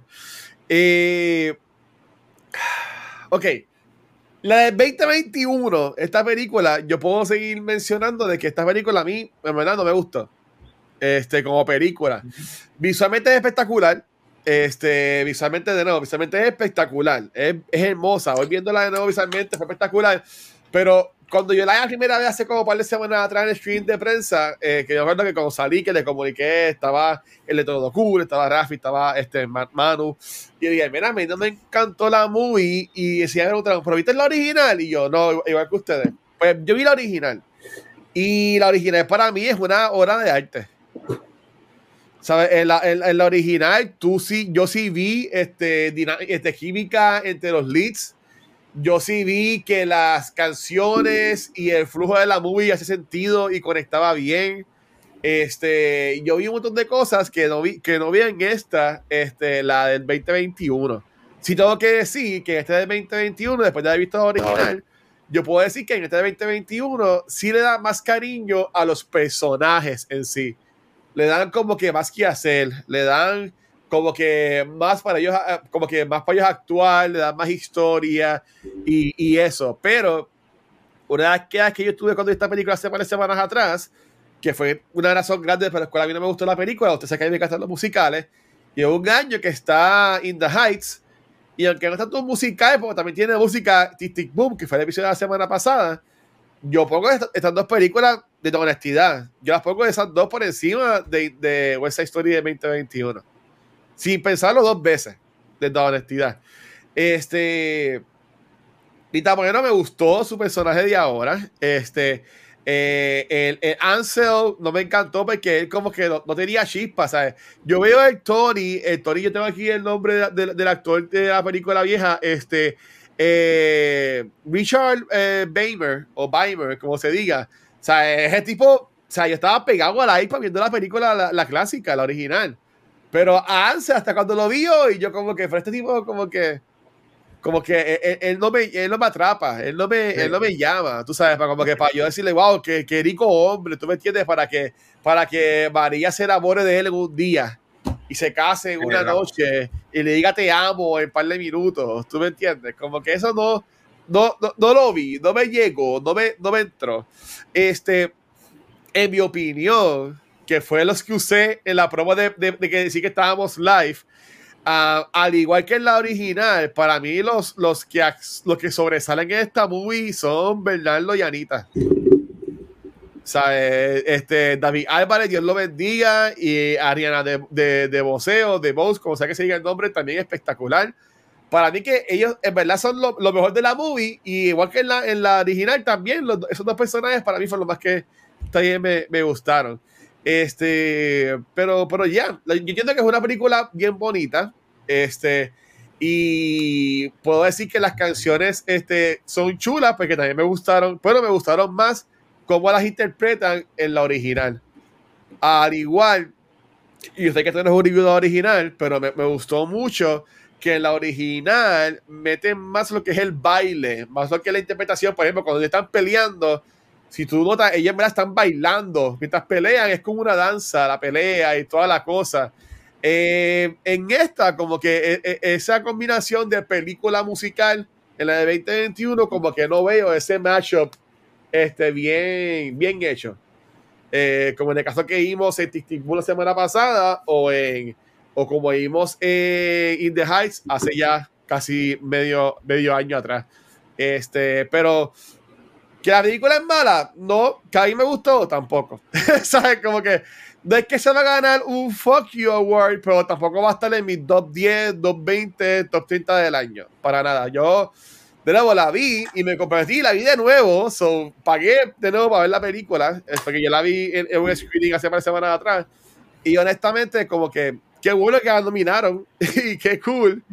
Pero si te me preguntas bien cuántos musicales, yo pongo por encima a Tic Tic Boom y a In the Heights por encima de esta película sin, sin pensarlo dos veces. Bueno, es, mi, mi, opinión. Claro, claro. Eh, y, todos son válidas. Oye, oye, ¿tú te imaginas que la gente vea en cultura para que todos opinemos lo mismo siempre? Exacto. Qué aburrido sería el podcast. A la gente le gusta que cada cual tenga su opinión y que al final del año tenemos unos tops que a veces coinciden, a veces no, y eso es lo cool, porque a la están los que le gusta el Watcher, están los que le gusta Gabucho, están los que le encanta Chizo, y están los que están enamorados de mí. Tú sabes, gracias, gracias, gracias a todos como quiera y a todas. Gracias, gracias, los queremos a todos. Mira, pero este, hablando y entrando un poquito en los temas picosos y los temas controversiales. Esta película ha sido súper underwhelming en el box office. Y Horrible. hablando del tema, In the Heights también, y estamos hablando de dos películas con representación latina, y hay que hablar, nosotros somos latinos y somos los perfectos para discutir el tema. ¿Qué está pasando? Que los latinos, porque aparentemente, ¿verdad? Ese es el demográfico para que vayan a ver esta movie, no van al cine a ver estas historias. Y yo, con, con lo que acabo de decir, yo no estoy, no, estoy, no es una crítica, pero realmente yo quisiera desmenuzar el por qué no estamos visitando estas movies. Eh, yo voy a arrancar haciendo esta por my head porque hice esta pregunta, pero en verdad yo no había analizado realmente los por qué. Hipótesis, eh, maybe porque realmente maybe porque realmente no nos identificamos necesariamente con esta historia. Como Gabriel dijo, a veces son películas que están bien bajo un lente del americano y no necesariamente bajo el lente de un latino y quizás pues nosotros pues no, no, no nos interese. Este, quizás eh, al latino le gusta ver otras historias, no te sé decir. Maybe no queremos ver, esto es como la, un ejemplo, esta es como la típica película que sigue haciendo Hollywood de esclavos, que mira, hay otras historias hay otras historias de representación que quizás sí queremos ver hoy día en el 2021 y quizás estamos cansados de ver lo mismo de racismo, quizás queremos ver historias de puertorriqueños siendo exitosos, echando para adelante, personas profesionales Esa es, esa es mi teoría. Yo, yo no te sé decir si exactamente es eso. O maybe hemos tocado otros temas. No, maybe al latino no necesariamente le encanta el musical. Maybe al latino le gusta ver otras películas más fantasiosas.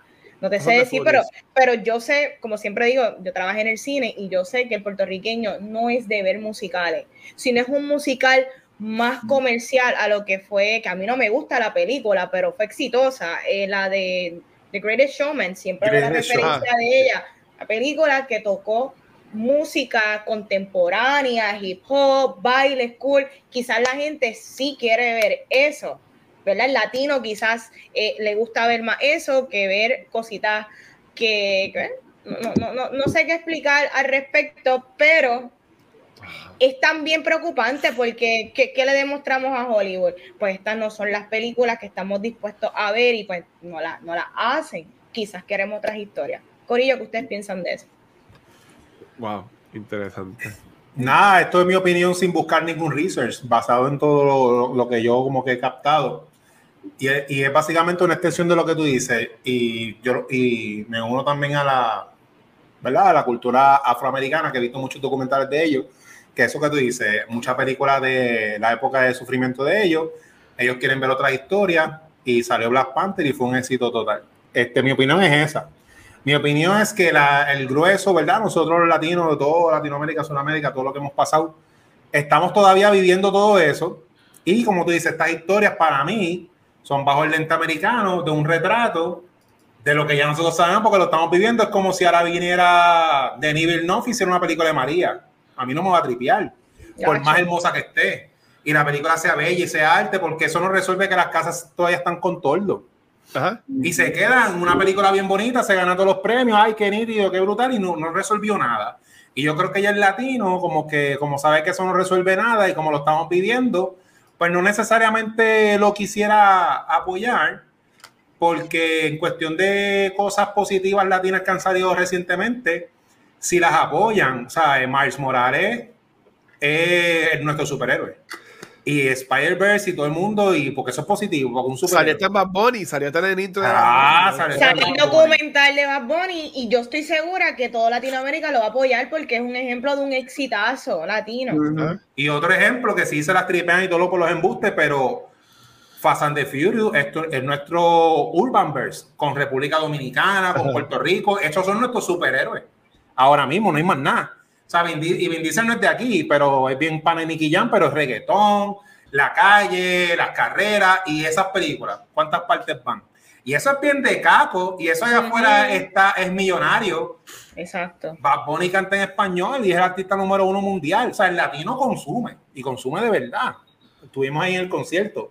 Pero estas historias tristes de, qué sé yo, de, de lavar ropa en el río, no nos tripean porque... la charca, la charca.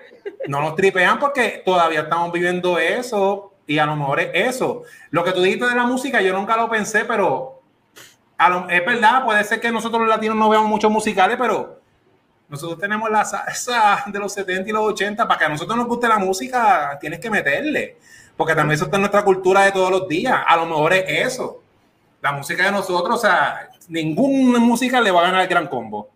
Y tú como latino, sea, yo voy, yo voy a fiestas patronales y si quiero escuchar música.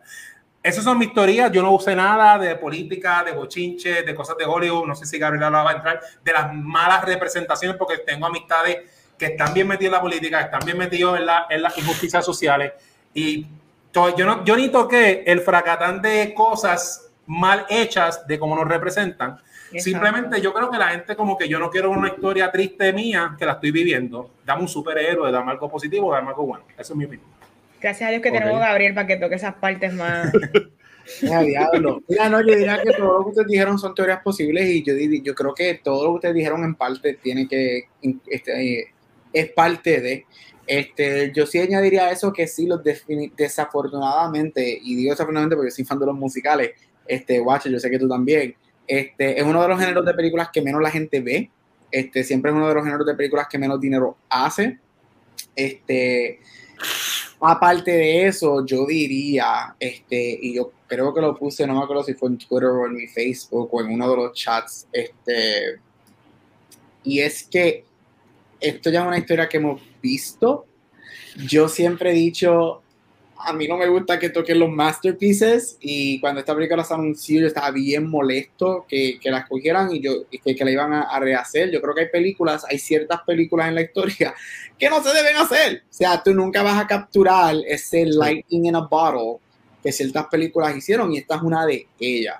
Eso yo creo, mira, todo, con, todo el mundo conoce quién es Romeo y Juliet. Y si tú no sabes que esta película es Romeo y Julieta, este, tú sabes que es West Side Story. Hay gente que ah. ve West Side Story sin haber visto la película. Sí. Un ejemplo, yo a mí me gusta, yo creo que yo lo he mencionado mucho aquí, este, yo sé que en Back to the Movies lo menciono, y a mí me gusta usar a Mami como un barómetro para muchas cosas en películas. Y Mami me dijo que yo la voy a ver si yo he visto la primera mil veces y yo de ver el trailer sé que no van a capturar la magia de la primera. Y eso, o sea, eso para mí también es otra cosa. Y aparte de que, como volviendo atándolo otra vez a los musicales, los musicales es un género de música que normalmente apela a las películas mayores, este, no tanto a los jóvenes. Hay sus excepciones, pero si tú vienes a ver el género de musicales, normalmente películas yo diría que de 35 para arriba, o sea, no, no, no, no es para una demográfica de 16 a 21, por decirlo así. Este, incluso cosas como La Land, que es más joven, tampoco apela necesariamente a ese público. Eso es un público que ahora mismo no está yendo al cine, que ahora mismo no está saliendo por la pandemia. Este, y aquí no se le puede echar la culpa a Day and Date Release, porque esta película salió solamente en cine. Eso la gente, mira, no fueron a verla. Esto es una película que es un, un icon del cine. Esta película no lleva 20 años afuera, esta película lleva 60 años afuera. Si a ti te encanta el cine, lo más seguro tú has visto esta película. Este, y, y pues yo, yo, creo que, eh, yo creo que de todo lo que mencionamos, yo creo que es un poquito de todo. Este, es bien triste porque sí, sigo siendo que la película es, es lo suficientemente espectacular para ir a verla. Este, pero ya sabemos, nuevamente, ay, por último, nuevamente vemos que el nombre no es todo. Y cuando digo nombre, porque aquí no hay nadie famoso que no sea moreno, este, y bueno, hay par de el policía, visto varias cosas. Es, eso sufrió mucho este último año, ¿no? y él tampoco es una persona popularísima. Exacto. Este, Spielberg no jalo gente. O sea, y ya vemos que eso, eso me deja a mí decir, me, me, me demuestra a mí que los nombres ya no, ya no hay ya no hay nombres. O sea, este Hollywood Star, podemos decir que quizá todavía están estos Hollywood Stars, pero ya quizás ellos no alan de la manera que alaban en algún momento, desafortunadamente. Estamos en la era del superhéroe, lo que ala son superhéroes, no películas de adultos, este, cosas así. Este, incluso Gaga, Gucci es la película que más adulto, que más dinero hizo, creo que como en tres o cuatro años. That's great pero con todo eso lo que hizo fueron 21 millones el primer weekend. Para ser gaga, yo pensaba que todos los Little Monsters iban a salir en droves a ir a verla, y no fue así. yo creo que la, estamos en una época que el, Big Name Star lo tenemos en nombre, pero no en dinero. Mira, eh, yo soy bien, como usted sabe, yo soy bien analítico y yo voy a ir por los números ahora mismo. Este, ah, eh, según IMDb, en el primer weekend eh, La La Land, este, que es como que dice la, la más comercialmente exitosa en música recientemente, solamente hizo 800 mil, eh, bueno, casi 900 mil dólares. O sea, no, llegó ni al millón. en su primer weekend. Sin embargo, me imagino que por el Oscar Boss y todas las cosas, terminó cogiendo casi este, 500 millones en, en Worldwide. Pero en el caso de In the Heights, In the Heights en su primer weekend hizo, según NDB, eh, Opening Weekend 11 millones, pero se quedó solamente en 44 millones worldwide. Y ahora mismo West Side Story este año, de 2021, en su primer Opening Weekend, hizo casi 11 millones y lleva 15 millones worldwide este, recaudado. Y esto es NDB. Se puede, yo puedo poner ahí cualquier número y si ellos lo prueban, se queda. Este, que tampoco es que eso está escrito en piedra.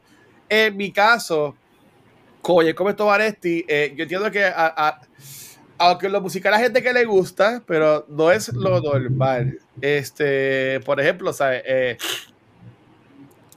no, es normal tú, yo decir, por ejemplo, ah, mira, fui a ver este La La Land.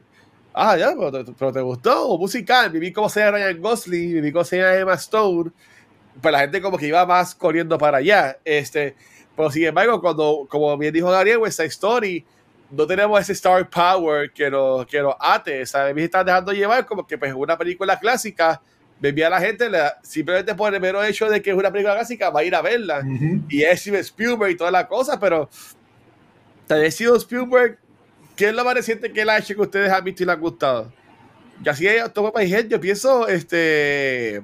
Uh, Ready Player One. Ready Player One es la, es la, es la que viene a ver. Ready Player va a salir en 2017, 2018, para allá. Tú sabes que también lleva ya un par de años, es como dice Gabriel, vivía de tanto como hombre, vivía solo de, importante. Este, a mí me duele porque yo me encantan los musicales y me sorprende siendo esto un, también clásico de Broadway, al igual que In the Heights, que la gente no fue a verla y no fue a apoyarla, pues, ¿qué diría eso a mí? Que el próximo futuro que sean de Broadway, como en el caso de Wicked, que ya entiendo que se grabó o está en producción, pues maybe ellos ya deben estar preparados mentalmente en que eso no va a vender. Exacto. ¿Tú, me entiendes? Y maybe si van a después en un buen tiempo a, hacer otra película o un musical de Broadway, me dice, coño, pero espérate, como que no estás vendiendo bien. Maybe en 30 años, cuando, Javi, cuando Lima de quiere hacer Hamilton en película, pues ahí la hacemos, ¿tú me entiendes? Pero a, pesar de eso, pues vamos a aguantarnos un poquito en cómo lo vamos a hacer. So, yo diría que no, pinta bien para ese tipo de, de mercado y, y, obviamente para, para moverlo. Y, esto yo creo que lo hablamos el sábado, si no fue en otro podcast o en otra conversación que yo tuve, que Broadway es algo que, está, que está sufriendo ahora mismo un montón. Creo que lo hablamos el sábado cuando grabamos. Este, que obviamente una obra nueva de Lady Manuel o una obra, obra nueva de otro de otro este escritor director famoso de Broadway, pues eh, apoyaría que la gente fuera para allá, este, pero no se está viendo. So, que yo entiendo que es eso, que es que a la misma gente no le gusta. ¿Sabes? Por ejemplo, yo me acuerdo cuando la hagan vino a Puerto Rico, la harán estrenó después. Sí. ¿sabes? Como parece más después a, a cuando en Estados Unidos. Y yo tenía miedo de que no iba ni a estrenar. O sea, yo, yo la vi, yo me acuerdo, en IMAX eh, Montelledra, pero yo creo que hasta la sacaron rápido. Y, y todo. Hay, The High Sea, la chavo que también fue con HBO Max, pero yo busqué y ese día es un reportaje de Forbes que publicaron. Eh, no cuento la fecha, pero un reportaje de Forbes en junio, junio 14 de 2021, de que fue un disappointment en theaters and HBO Max. Yep. O sea que tampoco fue que la dieron mucho en HBO Max. ¿Por qué la gente no fue a ver este, esa historia este año? Tenemos lo de, lo de Ansel, el mochiche de él. Como ya mencionamos, no tiene ese star power que ata a la gente. Eh, también tenemos este revolú de racismo y toda esta pendejada de que si si eres boricua o no, como no puedes hablar, no, te importa, ¿sabes? Como que... Y ahí, yo ya con más tiempo, si me permite un paréntesis, este... A mí me encanta ver las redes sociales y yo me lo disfruto y yo me gozo y así yo no comento mucho, pero yo veo bastante, me llamo Watcher, este, pero yo encuentro bien estúpido que, a de contenido elijan ponerse a pelear o creer que causa controversia, me para llamar la atención, me para buscar views o likes o lo que sea. Pero yo entiendo bien estúpido que se pongan a cosas controversia en películas que no dan nada. O sea, no, no, no, ustedes no se ganan chavos por, por poner un tweet o porque alguien lo vea o por querer defender la película. So, yo lo que diría es como que, mira, no se trata de ti. Tú sabes, algo que yo he aprendido en esta vida y como crearle contenido es que no se trata de mí, de Watcher, cuando Cultura de empezó, yo ni salía en cámara. y, básicamente, la cosa es que han pasado me han obligado a estar en cámara. Y acá en Twitch me, pongo a jugar y pues estoy más en cámara y toda la cosa. Pero en un mundo perfecto, yo ahora mismo sería en cámara, ustedes me escucharían y, y, y ya. Porque, no, yo, yo veo que lo importante es el mensaje y el contenido y que la gente se lo disfrute y se lo gocen. Pero no se trata de mí, de Watcher, no se trata de Vanetti, de Chizo, de Gabriel, ni de las 20 personas que también están en cultura en los otros podcasts So, yo, yo invitaría a estos creadores de contenido a que le bajen un poco al egoísmo este, y que no se trata de ellos. Y si, mira, si a alguien no le gustó la película, pues no le gustó. Si a alguien no le gustó Zack, pues mira, no le gustó Zack. No tienen por qué caerle encima. Eh, si a alguien no le gustó tal película, igual manera, ¿sabes? Que ustedes ganan con, con entrar en esta guerra de que tú sí puedes criticar, tú sí puedes criticar, porque naciste en Puerto Rico, me vi naciste en Miami, te quedaste en Puerto Rico, pues no eres borico, llame tu certificado de nacimiento. Estamos ahora como Obama, todo el mundo pidiendo Obama certificado de nacimiento, como que es una fucking película, como que bájenle 20, en verdad. Volviendo al tema, yo pienso que este, a la gente no le gustan los musicales. Y las compañías lo saben y ellos se tiran esta chance a, a ver si pegan. Pero yo más pensaría que esta película fue hecha para lo que están viendo ahora mismo, para los premios. Sí. Y, y, es, un, es un Award Season Bait. Es una película bonita.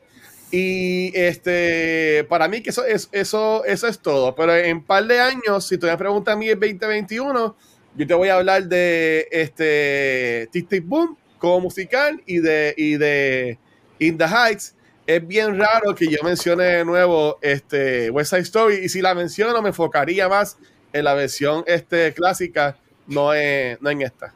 No, mira, quería decir Vanessa, sorry, perdóname, perdóname. Que me vas a que Venga, acabamos las 12. Es lo, es lo que tú dices, o sea, si tú vienes a ver, piensa bien más o menos cuándo salen estos musicales grandes y siempre hay un gap normalmente hay un gap grande. Si tú piensas, vamos a, vamos a tomar Mulan Rouge Chicago 2001 y 2002, luego de eso al menos que tú seas un fanático de cine que quizás te acuerdes de Nine este, y cosas así, no te vas a acordar de mucho. Puede ser que haya musicales indie here and there, pero no los hay. De momento, pues, ¿qué viene? Estás pensando 2010, 2011, 2012. Les Miss, 2012. Este, Paquiti, 10 años después de Chicago. Después de eso que vino La La Land, 7 años, 5, 6 o 7 años después de eso.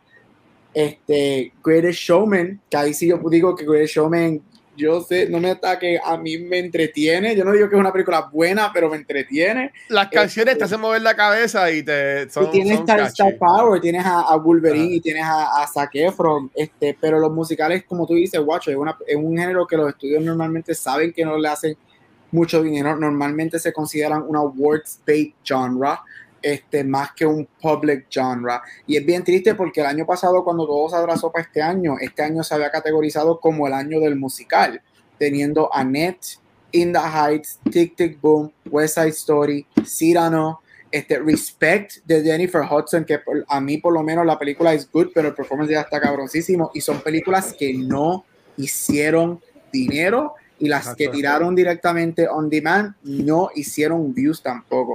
So, yo pienso que la gran mayoría es que la gente, los musicales es un genre bien difícil de vender.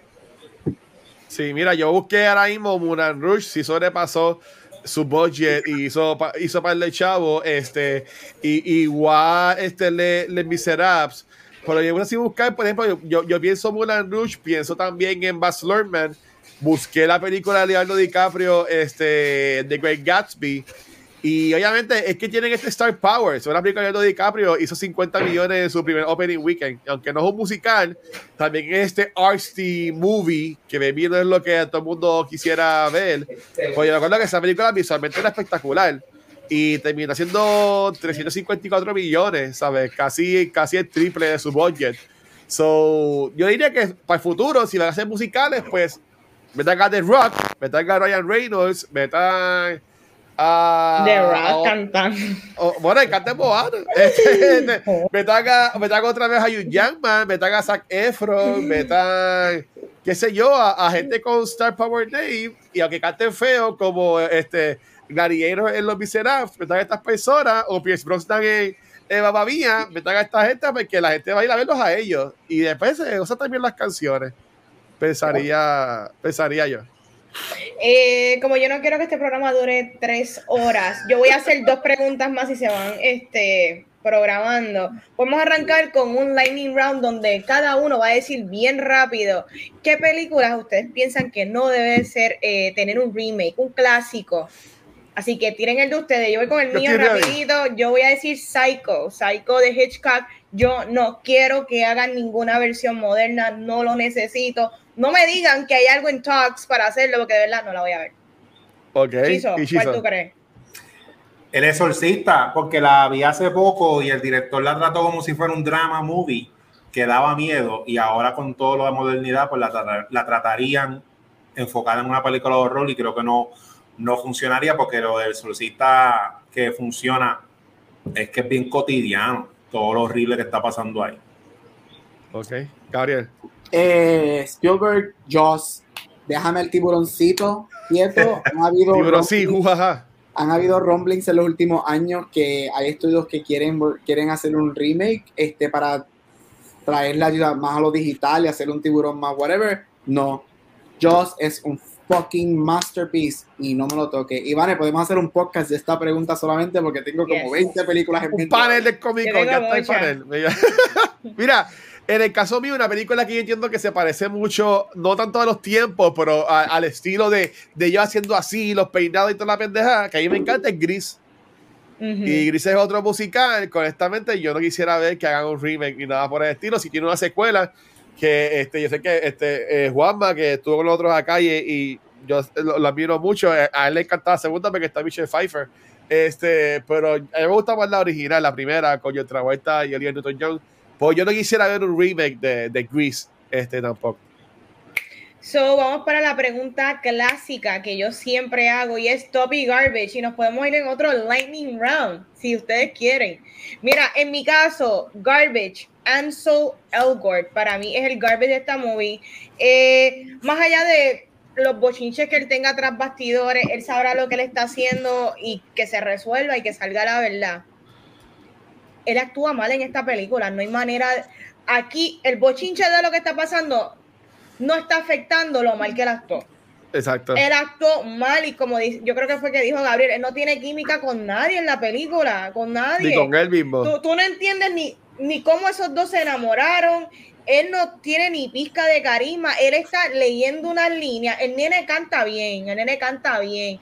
Y, y hace servicio a la movie en cuanto al canto, pero todo el mundo se la come, como que todo el mundo canta mejor que él, todo el mundo se mueve mejor que él, todo el mundo baila mejor que él, todo el mundo actúa mejor que él y es sorprendente porque dentro de todo, digamos que él es el que más experiencia tiene en películas. No es que él es el más famoso porque él, él es la estrella de la movie. él, también es un actor que no vende porque hasta cuando él hizo Baby Driver, que para mí es de sus mejores roles, y él ahí sí él es carismático, que no, no, no sé qué pasó aquí. Porque el nene sí ha funcionado en otras películas que yo he visto. Pero aquí yo no sé si él se sentía overwhelmed por el tipo de proyecto que era, el proyecto le quedaba grande, quizás él no se preparó para lo que era esto, quizás no le dieron la mejor dirección, quizás apostaron en que él sabía lo que él iba a hacer, porque el nene sí baila, así. El, el nene, estos nenes de Nueva York que, que, han crecido como un Timothy Chalamet, que vienen de estos arts cursos, que son nenes que vienen preparados, con un background. Eh, pero yo no sé qué le pasó a él en esta película. Él se sintió súper plano como actor. Eh, top, eh, Spielberg. Spielberg es el top de la película. Por eso es que él se va a llevar los premios en la parte. Bueno, se va a llevar los premios en la parte técnica. Para mí, él y Villeneuve van a estar repartiéndose bofetas en todas las premiaciones porque para mí son las dos películas técnicamente que en verdad han sido de lo mejor de este año técnicamente. So, esos son mi top y garbage. Ok, chisa. Pues sí, mira, el, lamentablemente sí, este Ángel Elgort para mí fue lo, peor, por también lo que es el personaje de él versus los personajes que lo rodean, porque tras que él es el protagonista que se tiene que enamorar de la, de la nena, a él lo respetan mucho los Jets, y el líder de los Jets se lo come vivo, que cuando él llega a la fiesta, como que, ah, y como que no, ese tipo no, no inspira eso. Para mí todavía, como que en Baby Driver a mí me gustó, pero el personaje le sirve a lo que él estaba dando ahí, pero no, sé, no he visto mucho de él. Así que él sí me sacó, me sacó de la, de la película. En top me gusta mucho Mike Face o Face, no sé cómo se dice, Reef, el líder de los Jets él me encantó todo, overall, me gustó las can cómo cantaba, cómo bailaba, demostraba, ¿verdad? Intimidaba, demostraba. Hay una escena que le están hablando como que contándole un plan y él está mirando, se enfocaba en la persona como que sonriendo, como que sí, sí, sí, está all in. Eso me gustó. Me gustó mucho la escena del baño, cuando estaban en el careo con el otro, de que él estaba ahí diciendo las reglas y todo eso. Y él, pues, yo lo comparo, obviamente, no, no, no, no, no de nivel, pero lo que fue Daniel Day-Lewis en Guns of New York, pues para mí fue este personaje. ¡Wow! ok. Fue como que el pilar del malo y el más fuerte en cuestión de, de, performance en overall, en baile y en, intimidación, que eso fue lo más que me gustó de la película, ese actor. Ok, brutal. Mira, este, el Garbage, Mirror, este, Vanesti, Elford, malísimo, no hay química. Yo encuentro que él en otras cosas, sacando lo personal, en otras cosas lo ha sido bastante bien. Yo que, lo, creo, lo que yo creo que pasa es que él, ha estado en otras películas que quizás él tiene gente buena, pero esta es una película que aquí gente no es buena. Aquí está todo el mundo on top of their fucking game. Son excelentes. O sea, aquí está, y se lo comieron vivo. Yo creo que él no tiene en los acting chops y mucho menos la química para estar en donde está. No la hay, no la hubo y desafortunadamente he was out. Tops, este, este Ariana DeVos y Mike Face. Lo que fue Rita Moreno y George Shakiris para la original, que ellos dos ganaron esos Oscars. Este, obviamente Bernardo no lo hace Mike Face, lo hace este, el otro muchacho, pero para mí lo que es Mike Face como Reef y Ariana de Anita Ariana para mí es una frontrunner para ganar el Oscar. Se puede hacer historia y una segunda actriz, o sea, nuevamente historia y una segunda actriz puede ganar por otro, por el mismo rol. Este, que eso, creo que en el lado de las mujeres, si no me equivoco, no ha pasado, Don't Quote Me, toque chequear, pero Mike Face aquí fue a mí, fue el MVP. Ese nene se la come. Este, la escena del basement cuando, está, cuando él está con Tony, sí él está cargando a Elford, pero lo que él hace, especialmente cuando él se va, que se pone la escalera, le dice, people are taking People I Don't Like Whatever y la muerte de él me encantaron. Otro top rapidito. Aquí el cast está espectacular y aquí es cuando la diferencia se hace cuando tú coges gente de Broadway. Tú tienes a Mike Face que fue nominado un Tony porque él es el Connor original de Dear Evan Hansen en, el musical. Tienes al que hace Bernardo, que se David Álvarez. Él es un Tony winner porque él hizo este, ay Dios mío, este, ay, la película del 2000 del ballet Billy Elliot, él ganó por, él hizo Billy Elliot en el musical y él ganó el Tony de mejor actor. Este, o sea, cuando tiene gente de Broadway que sabe lo que está haciendo y hace un musical, cojan nota, busca de gente del teatro, que yo siempre he dicho, la gente del teatro está mejor preparada que los actores. Y por último, lo, un top y un garbage, que para mí es las dos. El Spanglish. Yo salí enamorado que aquí se usó Spanglish y no hubo subtítulos esto es un ejemplo de lo que dije al principio, que mientras más me siento con algo, más me molesta. Yo creo ahora mismo estoy, estoy yéndome para el lado de que fue un error en no incluir subtítulos y podemos hablar en, en largo de eso, pero en resumen pienso que es porque le da simpatía a los Jets, le da simpatía a los americanos. ¿Por qué? Porque los gringos no saben lo que están diciendo. Un ejemplo perfecto es cuando Bernardo está ready o hablando para la pelea ya he escuchado, he visto mucha gente diciendo que ellos pensaban que él estaba diciendo, ah, nosotros vamos a llevar armas, solo simpatiza con los Jets. Y eso es un ejemplo de cuando tú no presentas algo, la gente tiene, crea sus propios cuentos con ciertas identidades y pasa lo que pasa. Um, so en eso tengo que marinarme un poquito más en eso. Al principio amé que no había subtítulos, ahora estoy dudándolo un poquito, tengo que verla otra vez y ver cómo me siento, pero estoy 50-50 en eso.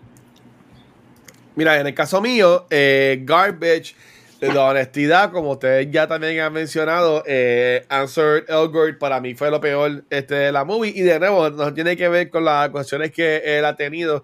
Este, pero con todo el mundo que para mí son personas que yo conocía, hasta la casa de María, que tampoco a mí me encantó mucho, comparándola con la original, ella como quiera me gustó más que, que Anso. Este, otro garbage eh, yo sé que Gabriel quiera comentar sobre esto, pero honestamente eh, cambian demasiado eh, el tipo de escena y este tiempo en la película donde usan las canciones.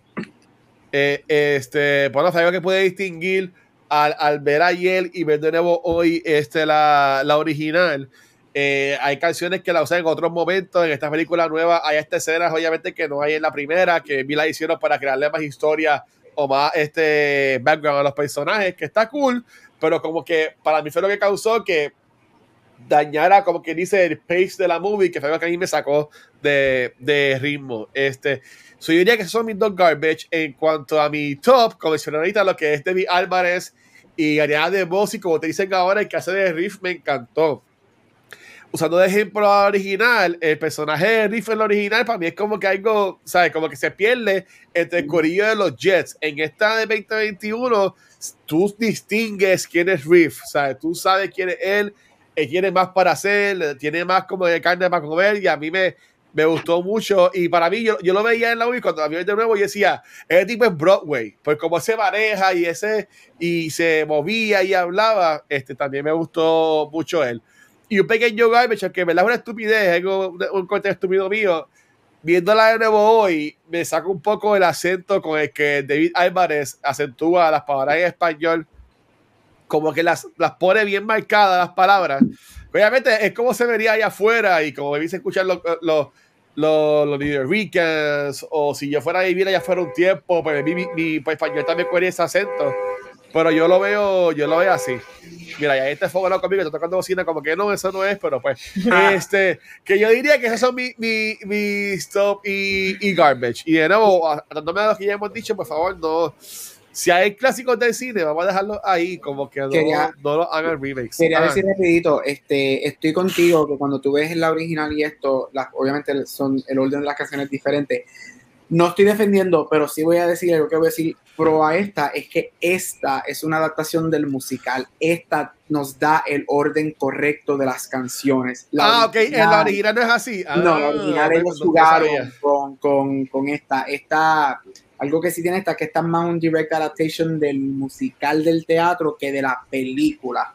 Este, aunque obviamente tú las ves las dos y es básicamente lo mismo, pero cositas como el orden de canciones las líricas, este, estas son más originales al stage production que la película original.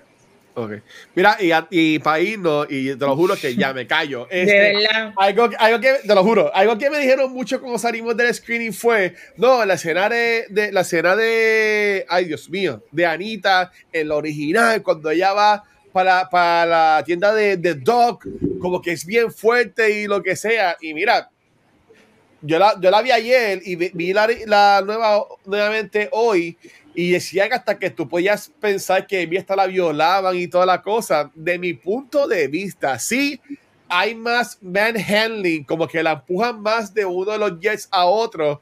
Pero yo en ningún momento veo como que la van a violar porque seguía sale Doc en esta película de Rita Moreno, el personaje de ella es la que interrumpe. Pero pues la original es Doc el que seguida interrumpe. Yo hasta tenía miedo cuando veo que llega la escena, porque ya lo, esto es lo que me estaban comentando. Ok, vamos a preparando, vamos allá, que viste la escena fuerte de la película y comparada con la del 2021, sí hay como que más handling que la empujan de uno a otro, como que diciéndole cosas en español, la cucaracha o whatever.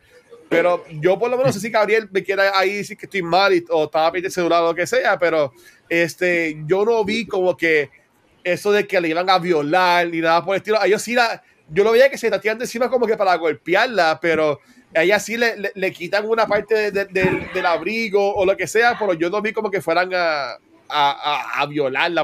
A, Rita Moreno en la, en la clásica. En esta de ahora eh, también hay un poquito de manhandling y la tiran también al piso y eso, por enseguida está Rita Moreno, que es lo que en la clásica entra Doc. Pero que yo por lo menos lo vi así, con algo que me lo dijeron mucho con salida de screening, como que quería como que tirarlo mi respuesta al universo. Este, y si alguien después lo escucha, pues me deja saber. Este, no sé si Gabriel quiera comentar algo de, algo de eso. Mira, 10 segundos porque Vanesti ahorita viene y me tumba el Liberty a mí. Este. Bueno, vamos a hacer un podcast de esta escena. Yo sí la veo como un borderline rape scene. Yo siempre he visto así. Este. Pero obviamente eso es open eso cada persona decide qué ver ahí. Este pero se yo creo que esa escena más se puede hacer un podcast completo de dos horas para y me callé. Bye. Ok, vale. corillo, corillo, corillo, corillo. Recomendamos West Side Story, la versión del 2021. Pues, sí, véanla. Sí. Pero si vas a verla, por favor, ve la original también.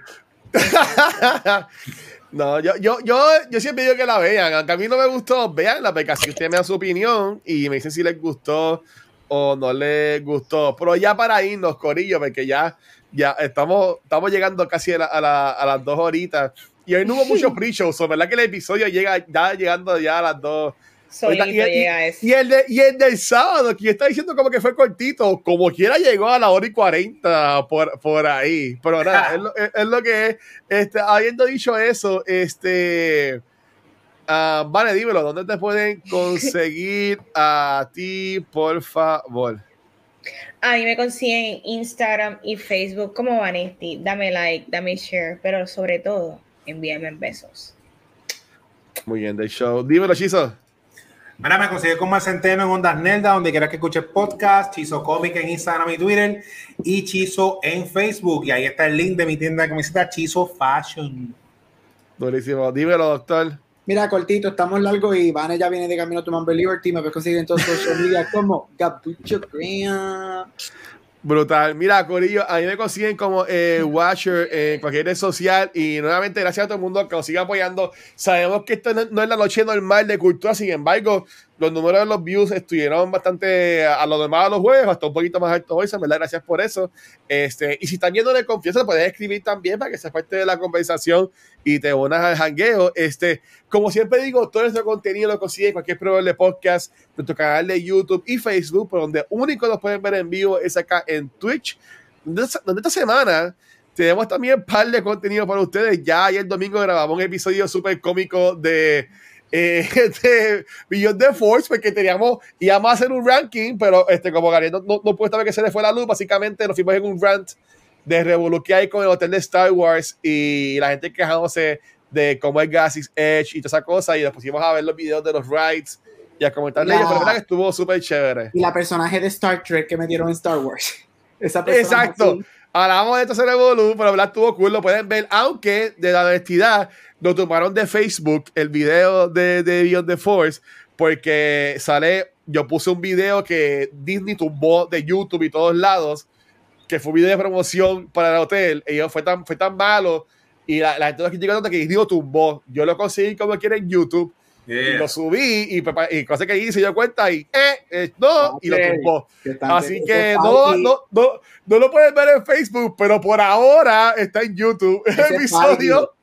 Así que pues, si lo tumba, pues tenemos, pero pues, si lo quieren ver el video de que hablamos, está en el episodio de YouTube. Ah, mira, y rapidito, creo que en estos momentos está corriendo la premiere de Spider-Man. Ay, pues mira, para ir para allá nos vamos. Este, también hoy grabamos, obviamente, el episodio de West Side Story, que la estuvo súper bueno. Gracias a María, los chicos, por eso.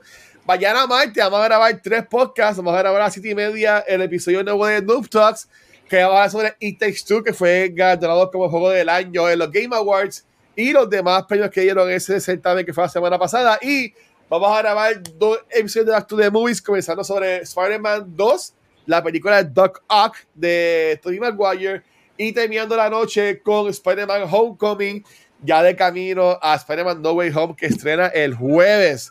So, mi gente, ¿verdad? Gracias a todo el mundo por el apoyo. Los queremos un montón. Y nada, vale, take us home. Llévate esto. Corillo, nos vemos la semana que viene con la película más anticipada por todos. Y vamos a estar hablando de Spider-Man. So, nos vemos. Sabe, Corillo, gracias.